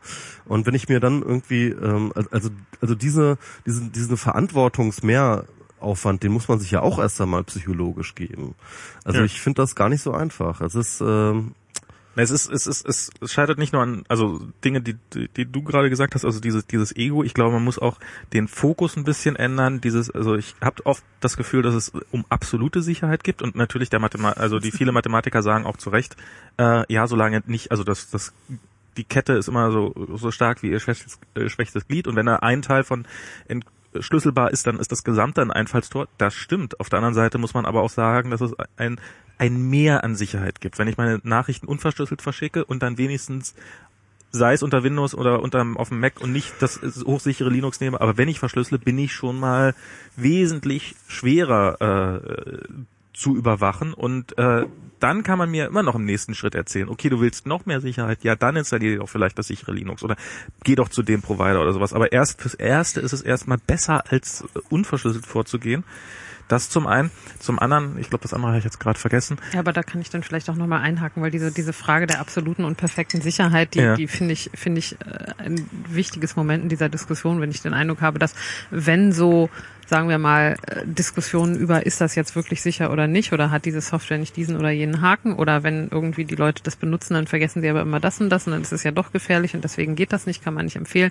Ähm, sozusagen sind Diskussionen, die relativ zügig von einer eher pragmatischen Ebene zu einer sehr äh, ähm, abstrakten sowieso und letzten Endes aber irgendwann schon fast philosophischen Ebene von theoretischen Mhm. Möglichkeiten wandern, ähm, ob, ob irgendwas komplett abzusichern ist. Das Ergebnis ist immer, es ist nicht. Es hat immer Schwachstellen und ich habe, ich weiß nicht, wie viele Diskussionen mit Leuten darüber geführt, ob wenn man irgendwie dieses oder jenes an, an was weiß ich, OTR oder irgendwas nicht korrekt anwendet, ähm, ob dann und wenn aber eben die Leute in Ägypten mit CryptoCat und wenn dann nicht doch oder und so weiter.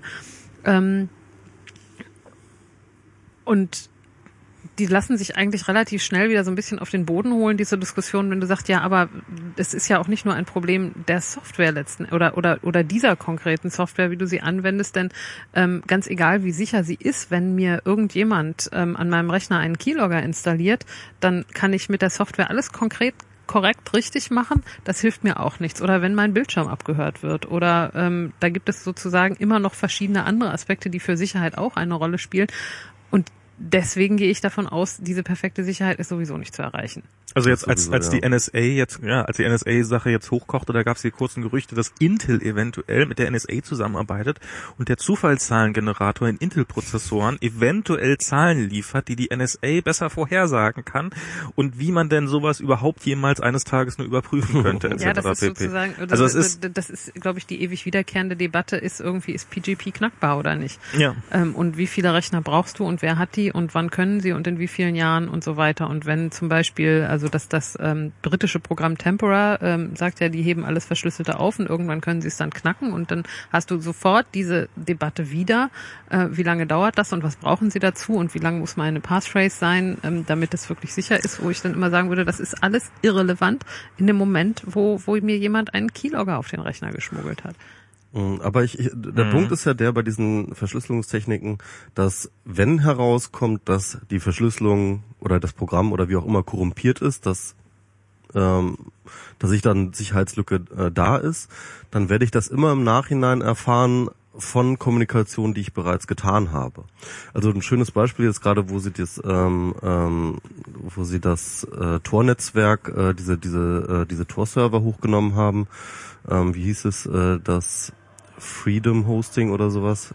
ja, ja, das war so ein, hm. Ähm, wo sie äh, dann eine Charge-Software auf all diesen Servern installiert haben, die dann über übrigens einen Firefox äh, äh, äh, und in Bug- den meisten Clients noch dazu. ja, ja, genau. Eben über diesen Firefox. Genau, über den Firefox-Bug dann halt tatsächlich äh, alles mitgelockt haben, was sie da irgendwie äh, äh, ge geschmacht haben. Äh, Übrigens dann auch in einer hart kodierten NSA IP-Adresse, also wo es ganz klar darum ging, den einfach allen mal zu sagen, so guck mal, hi, da sind wir, wir haben alles, wir haben die letzten Monate, die ihr hier irgendwie dachtet, im Darknet irgendwie unbeobachtet Dinge zu tun, haben wir jetzt einfach mal alles mitgespeichert.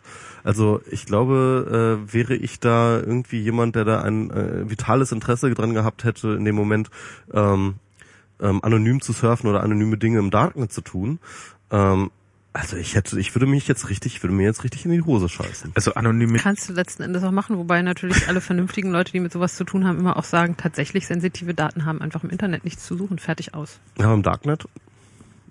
Das ist halt der Punkt. Ich meine, warum macht man eine Verschlüsselung? Warum macht man Verschlüsselung? Warum macht man Darknet? Warum macht man Anonymisierung, wenn man nicht äh, an, äh, empfindliche äh, empfindliche Daten äh, damit ja, das ist äh, aber doch ein sehr ist? schöner Punkt. Warum? Die verschlüsseln doch nur, weil sie was zu verbergen haben. Und das genau finde ich ist der komplett falsche Ansatz. Ich verschlüssele, weil ich finde, dass niemandem meine Kommunikation was angeht. Nicht, weil ich ähm, etwas zu verbergen hätte, von dem irgendjemand denken könnte, das wäre verbergenswürdig. Ich finde, meine Alltagskommunikation verdient es, verborgen zu werden, weil sie niemandem was angeht. Fertig, aus. Und ähm, Verschlüsselung macht auch eigentlich nur Sinn, wenn möglichst viele Leute verschlüsseln, damit die Leute, die Überwachung befürchten, ob das nun irgendwie ist, weil sie vorhaben, Straftaten zu begehen oder weil sie vielleicht sich illegal im Land befinden und gerne nicht möchten, dass das Ordnungsamt das mitkriegt. Da gibt es ja sozusagen unterschiedlichste Gründe, um denen Schutz zu bieten, dadurch, dass es möglichst viele machen, also eine Critical Mass zu bilden. Ja, das ist das, wie es sein sollte. Aber Ja. du weißt schon, dass das äh, nicht so ist. Also ich, äh, das ist zumindest was, was ich anstrebe und wo, also ich durchaus so weit an Veränderungsfähigkeit von Gesellschaft glaube, dass ich denke, dass ähm, manchmal Dinge auch vernünftige Sachen, also Menschen auch vernünftige Dinge tun, wie zum Beispiel E-Mails verschlüsseln, einfach weil sie finden, das geht niemandem was Also ich habe ja mal länger im Darknet recherchiert, also für einen Artikel, den ich geschrieben habe und ähm, man kann, ich habe da in dem Artikel geschrieben, die, das Darknet ist die Bad Bank des Internets, ja. Also dort gehen halt äh, alle Dinge, die im Internet halt nicht gehen, ne? das ist das, was man im Darknet findet. Also äh, glaube ich, über alles, was ein CDU-Politiker jemals über das Internet gesagt hat, findet man äh, zwölf Seiten im Darknet. Die findet man nicht im Internet, aber die findet man im Darknet. Das heißt also, äh, ja, äh, die Hidden Services werden für Dinge benutzt, die äh, in vielen Ländern illegal sind. Und das ist einfach ein Fakt. Und äh, die Leute, die das nutzen und die, äh, die, die diese Dienste nutzen, ähm, ja klar, natürlich, die scheißen sich jetzt ein. Ne? Also die haben jetzt, äh, die jetzt äh, die letzten Monate äh, da beobachtet worden sind. Also das ist einfach faktisch so. Also Ja. es gibt niemanden, also ich habe es jedenfalls nicht gesehen, ich habe niemanden im Darknet gesehen, ich habe nicht einen einzigen Service im Darknet gesehen, wo ich jetzt sagen würde, ja, das braucht man jetzt eigentlich gar nicht im Darknet, das kann man ja auch irgendwie so machen. Also, na, gibt's auch, es gibt halt so, so Bilderbretter, ähnlich wie 4chan irgendwie, das heißt dann irgendwie ähm, 12chan oder sowas. Und ähm, es gibt andere Sachen, ähm, äh, E-Mail-Anbieter, die einfach nur so ein, so ein sozusagen Hidden Service E-Mail-Anbieter sind. So, klar, da kann man sagen, okay, das ist jetzt so ein Universal Purpose so, aber ähm, an sich waren dort halt echt einfach unglaublich viele Waffenseiten, viele Kinderpornografie, viel äh, äh, äh, Drogen, Bitcoin, Geldwäsche, alles Mögliche habe ich gefunden. Also Geldwäsche, wie findet man Geldwäsche? Geldwäsche mit äh, Bitcoin. Tatsächlich gibt es Anbieter. Muss man das im Darknet machen? Ich dachte, Das macht man besser im im Darknet. Darknet Bitcoins waschen? Wieso das denn? Also im Darknet ist das, ist, das ist wirklich die, die so, Währung. nee, Bitcoin die- ist dort wirklich die Währung. Also Ja. das ist ganz interessant. Also äh, ja, das also ähm, Aber was, ja, ja. also natürlich kann man äh, viele nutzen Tor natürlich auch überhaupt nicht für die Hidden Service, sondern einfach nur um halt anonym zu surfen. um ja. YouTube-Videos wegen zu Genau. machen vielleicht.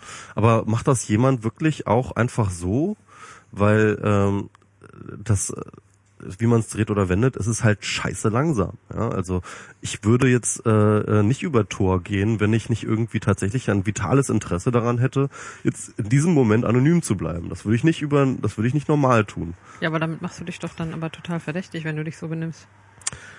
Ja klar.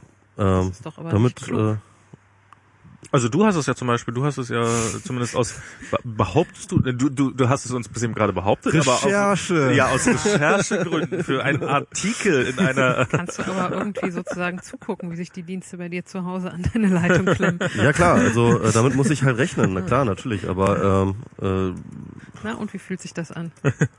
aber ich finde, ich finde, Also ich habe mir da wirklich auch Gedanken drum gemacht. Und das war dann ganz lustig. Ich habe dann halt ja diesen Artikel veröffentlicht, das war auch in der, in der Specs und ähm, dann ging dieser äh, Artikel dann plötzlich bei auf Krautschan rum, weil ich da auch ganz kurz irgendwo Krautschan erwähnt habe, in so einer Einleitung, wo es darum geht, irgendwie nicht lockende Dienste und sowas.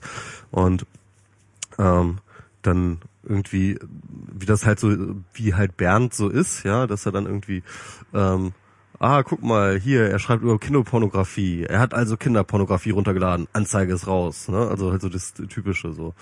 Und ich meine, da macht man sich dann wirklich Gedanken, so, hey, klar, kann da jemand jetzt irgendwie mir eine Anzeige schi äh, schicken, so, weil ich war auf kinderpornografischen Webseiten jetzt so, ne? Und ich habe darüber öffentlich geschrieben. Und ähm, naja, keine Ahnung. Also, Das ist doch auch Herrn Taus zum Verhängnis geworden, oder? ja, aber der war ja, der hatte ja eine richtige Sammlung. Also das habe ich dann ja nicht. Auch also, immer nur zu wissenschaftlichen Zwecken. Genau, zu Recherchezwecken. Genau. Ähm, Aber- ich, aber- ich, darf ich mal kurz, weil ich habe jetzt gerade gesehen, es ist gleich um elf und ich wollte jetzt mal kurz sozusagen schon mal so langsam erwähnen, dass ich irgendwann ähm, irgendwann auch was anderes wieder machen möchte, als mit euch zu sprechen und wollte kurz sozusagen das mal erwähnen und wissen, ob ihr noch Dinge habt, die ihr mit mir jetzt dringend besprechen wolltet. Mm, Ich hatte ich schmeiß auf jeden Fall nochmal für dein Auto nochmal eine Viertelstunde ein. Ähm, also ich, ähm, ich weiß nicht, ob du den, äh, ich habe jetzt gerade ja wieder einen Artikel für die Specs geschrieben und zwar über Prism und Kontrollverlust. Ich habe daraus dann äh, so zehn Thesen destilliert, die sind jetzt so ein bisschen rumgegangen. Hast du das vielleicht gesehen? Nee, tut mir leid. Okay. Max, du hast es auch nicht gelesen? Doch, ich habe schon noch kurz durchgelesen, aber wir sollten vielleicht dann wirklich nicht heute machen. Na können wir beim nächsten Mal machen. Machen wir es beim nächsten Mal. Ähm, ja, also gut. ähm, Tut, tut, mir leid. ja, Es Ähm, gibt immer so viel im Internet. es gibt so unglaublich viel im Internet. Nee, nee, ist richtig, ist richtig. Was, was ich aber noch vielleicht äh, so, so, so dieses ganz kurz, äh, dieses, ähm, dieses, dieser, dieser Satz, der ja so, den man ja schon öfters gehört habe, naja, wer nichts zu verbergen hat, der braucht ja auch nichts zu befürchten. Ähm, und dieser Satz, der ja nun äh, sehr, sehr zynisch ist, aber man muss ja leider sagen, er stimmt schlicht und ergreifend. Das ist, wenn man nichts zu verbergen hat, wenn man sich in einem, und das ist sowas, was mir erstmal bewusst geworden ist, wenn man, wenn man in einem System lebt, wenn man sich äh, so weit anpasst, dass man, dass man, ähm, dass man nie nie irgendwo aneckt, dass man nie, dass man sozusagen nie, nie sich irgendwie mit, mit den Autoritäten anlegt oder auch nur darüber nachdenkt, sich mit den Autoritäten anzulegen. Wenn man sich quasi voll angepasst in diesem System lebt, dann hat man, konnte man in der DDR ein schönes Leben, dann kann man in jedem System eigentlich ein wahrscheinlich relativ entspanntes Leben leben, solange man nicht das Pech hat, zu irgendeiner Minderheit zu gehören, die gerade verfolgt wird. Wenn man jetzt zufällig nicht gerade irgendwie ein gut situierter weißer akademischer Mann zwischen 25 und 35 ist, ungefähr so. Ja, aber wenn du in einem System verfolgt wirst, weil du, weil, weil du eine dunkle Hautfarbe hast, dann wirst du äh, verfolgt, weil du eine dunkle Hautfarbe hast. Dann ist es egal, ob du, ob du, ob du deine Meinungsfreiheit genutzt hast oder ob du, ob du deine Mails verschlüsselt hast oder nicht, sondern dann wirst du deswegen Dann wird verfolgt. halt nachgeschaut, ob man irgendwas findet, was ähm, dir nachzuweisen ist, im Zweifelsfall. Also das ist sozusagen, das ist ja dieser, dieser, der Witz ist ja, also wenn ich jetzt mal kurz Fontane rauskramen darf, das ist jetzt ein sehr weites Feld, was wir damit aufmachen, Ach, mit. Debatte, ähm, äh, nichts zu verbergen zu haben und ob das jetzt stimmt oder nicht, aber das, also ich würde sagen, das ist auch schon fast ideologisch äh, konnotiert. Das Also ich finde, man Ganze. muss- ja. ähm, ich, ich würde sagen, das stimmt eben genau überhaupt gar nicht. Ja, weil, äh, also ähm, unheimlich viele Leute von äh, Verfolgung betroffen sind, die eigentlich auch sich nichts vorzuwerfen haben, aber in irgendeiner Weise anecken, ohne dass sie das selber beeinflussen können. Ja, einfach genau, Weil genau. sie eben nicht in einer privilegierten Situation leben. Also da, da, da stimme ich total mit dir. Also ich sage nicht, dass jeder, der verfolgt wird, ein Verbrecher. Also das, das war, war, war überhaupt nicht meine Intention, das, das, das zu sagen. Ich sage von, von den Leuten, die man hier in dieser Diskussion das äh, sagen hört, dieses, äh, solange ich nichts zu verbergen habe, habe ich doch auch nichts zu befürchten, ähm, auf, auf die meisten Leute trifft das schlicht und ergreifend zu. Also es ist die Wahrscheinlichkeit, dass äh, wenn man ja, wenn man hier in diesem Land lebt und hier geboren ist und äh, eine weiße Hautfarbe hat und äh, und und äh, jeden Tag brav arbeiten geht und äh, äh, das mit der Steuerhinterziehung jetzt nicht übertreibt und ähm, äh, auch nicht immer viel zu schnell fährt, dann hat man äh, dann dann dann braucht man keine Verschlüsselung. Dann, dann kann es einem egal sein, ob die NSA die eigenen Nachrichten mitliest oder nicht, weil dann mit, mit sehr hoher Wahrscheinlichkeit, solange man nicht zu oft Bombe reinschreibt in so eine WhatsApp-Nachricht, äh, wird einem nie was passieren. Und das ist Die äh, Frage ist natürlich auch, was ist was passieren? Ne? Also ähm, erstens kannst du vielleicht verwechselt werden, weil der Algorithmus irgendwas falsch sortiert hat oder weil dein Name irgendwie falsch ist oder ähm, wenn wenn passieren jetzt harte Strafverfolgung ist, das ist das eine, aber wenn du zum Beispiel einfach nur an der falschen Straße wohnst und deswegen plötzlich irgendeine ähm, Versicherung nicht mehr kriegst oder der, die Schufa-Auskunft irgendwie Hilft schräg jetzt Mailverschlüsselung liegt und auch nicht gegen. Wie Alva Freude kürzlich keine Kreditkarte mehr kriegst, warum hat er ähm, keine ge- ge- gekriegt? in dem Fall hat er keine Kreditkarte gekriegt, weil die Schufa-Auskunft über ihn ähm, sehr negativ war und was damit zu tun hatte, dass, äh, weil er eben viel verschlüsselt, so wenig Informationen über ihn vorlagen. Aber du kannst natürlich auch einfach in der falschen Straße wohnen und zu viele von deinen Nachbarn sind gerade auf Hartz IV Ja, das ist, ähm, ja das ist ja eine ganz und so übliche weiter. Sache. Ja, klar. das ist was, was du selber überhaupt gar nicht beeinflussen Mhm. kannst. Ähm, wo, wo vielleicht besser wäre, wenn äh, wenn das nicht mit der Auswertung von Daten zu tun hätte, ob du jetzt eine Kreditkarte bekommst oder nicht, was ähm, utopisch ist, aber äh, wo ich sagen würde, das ist jetzt nicht nur durch das Individuum manipulierbar, wie du dann von Algorithmen ausgewertet wirst. Äh, Okay, das das das äh, das stimmt. Also da, da kann man pauschal gegen Algorithmen vorgehen äh, und und sagen, dass das dass da der Algorithmus äh, scheiße ist. Äh, wobei man an dem Punkt dann sagen muss, also die Banken werden jetzt sicherlich, also wenn, wenn sie die Algorithmen nicht mehr hätten, würden sie sicherlich nicht jedem einen Kredit geben, äh, der, der bei ihnen vorbeikommt und nach einem Kredit fragt, sondern sie würden einfach andere Maßstäbe anlegen als Algorithmen, nämlich die Maßstäbe, die sie vorher hatten. So, ist der denn schon alter Kunde unserer Bank? Ist der denn äh, auf den gleichen Partys gewesen wie ich? Hat der denn einen schicken Anzug an oder wie auch immer? Also so, so diese ist das ein Maßstäbe. langjähriger Bombenleger? Äh, oder, oder, oder, oder genau, hat der lange Haare zufälligerweise und dann kriegt er vielleicht doch keinen Kredit. Also ähm, ich, ich, ich wage zu bezweifeln, dass in dem Fall die, die, die Mechanismen, die zu, zu, zur, zur Entscheidung geführt haben, weniger diskriminierend waren, als es hat lange Haare. ist. Aber jetzt kommen wir in den Bereich der Glaubensfragen, richtig? Ja, das stimmt. Alva hat lange Haare. Aber ich das habe hab nicht, das, ich hab nicht das Gefühl, dass die, äh, dass die, dass die Gesellschaft äh, vor den Algorithmen wesentlich, äh, wesentlich menschenfreundlicher und offener war, sondern dass, dass, dass, dass es eher schlimmer, äh, äh, eher besser geworden ist Äh, und eher schlimmer war. Nochmal, jetzt sind wir im Bereich der Wahrnehmung der Glaubensfragen Ja. und, und äh, sowas finde ich als Grundlage von, von ähm, Einschätzungen Da kann man doch bestimmt überprüfen, oft oder? schwierig. Ja, das müsste dann aber nochmal überprüfen. Ja, ja, also es ist klar. Na gut, vielleicht du, du, du Anne will los.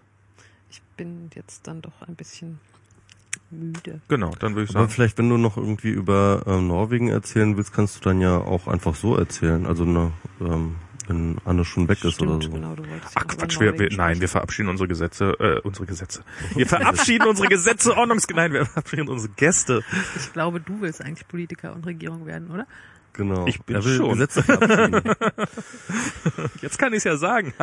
Jetzt habe ich aber das Bier noch, ge- also ich könnte jetzt noch so, ich könnte noch so lang jetzt, also, Aber wer will sich denn so viel anhören, jetzt mal ehrlich? ähm, ja, also ich finde, bisher war es jetzt äh, Alle Leute, die noch weiterhören. Das ist ja, spannend, also die, die, die Menschen haben ja die Wahl, sie können jetzt die Stopptaste drücken oder sie können noch weiterhören. Aber ich würde sagen, wir, äh, wir, Nee, wir, das ist richtig, ja. wir machen wir jetzt einfach mal, wir machen für heute mal Schluss. Cut. Wir können ja dann die nächste Sendung einfach ein bisschen früher machen. Gut, Und äh, vielen Dank an dich. Es war sehr unterha sehr unterhaltsam, ist vielleicht sehr interessant. Ich, ich hoffe, angenehm Ja. unterhalten zu Ja, haben mit also- meinen Schauergeschichten. genau. Also ich, ich, ich es, es, es war jetzt auch einfach irgendwie äh, sehr, sehr wichtig. Ich habe jetzt, ähm, also es gibt wirklich niemanden im deutschsprachigen Raum, der so eine äh, umfassende Expertin in Sachen Überwachung ist wie du. Also einerseits, ähm, dass du halt A, völlig als, als eigene Betroffene ähm, sozusagen am eigenen Leib das miterlebt hast, aber auch gleichzeitig, dass du halt am aktivistischen Umfeld äh, dort äh, tatsächlich professionell äh, zugange bist und äh, dich natürlich auch diskursiv und politisch damit jetzt schon seit Jahr, Jahren beschäftigst. Also ähm, das war schon mal irgendwie, ähm, ich fand das auf jeden Fall die erste Wahl. Das war schon echt äh, sehr, sehr cool, dass wir diese ganzen Einblicke hier haben konnten.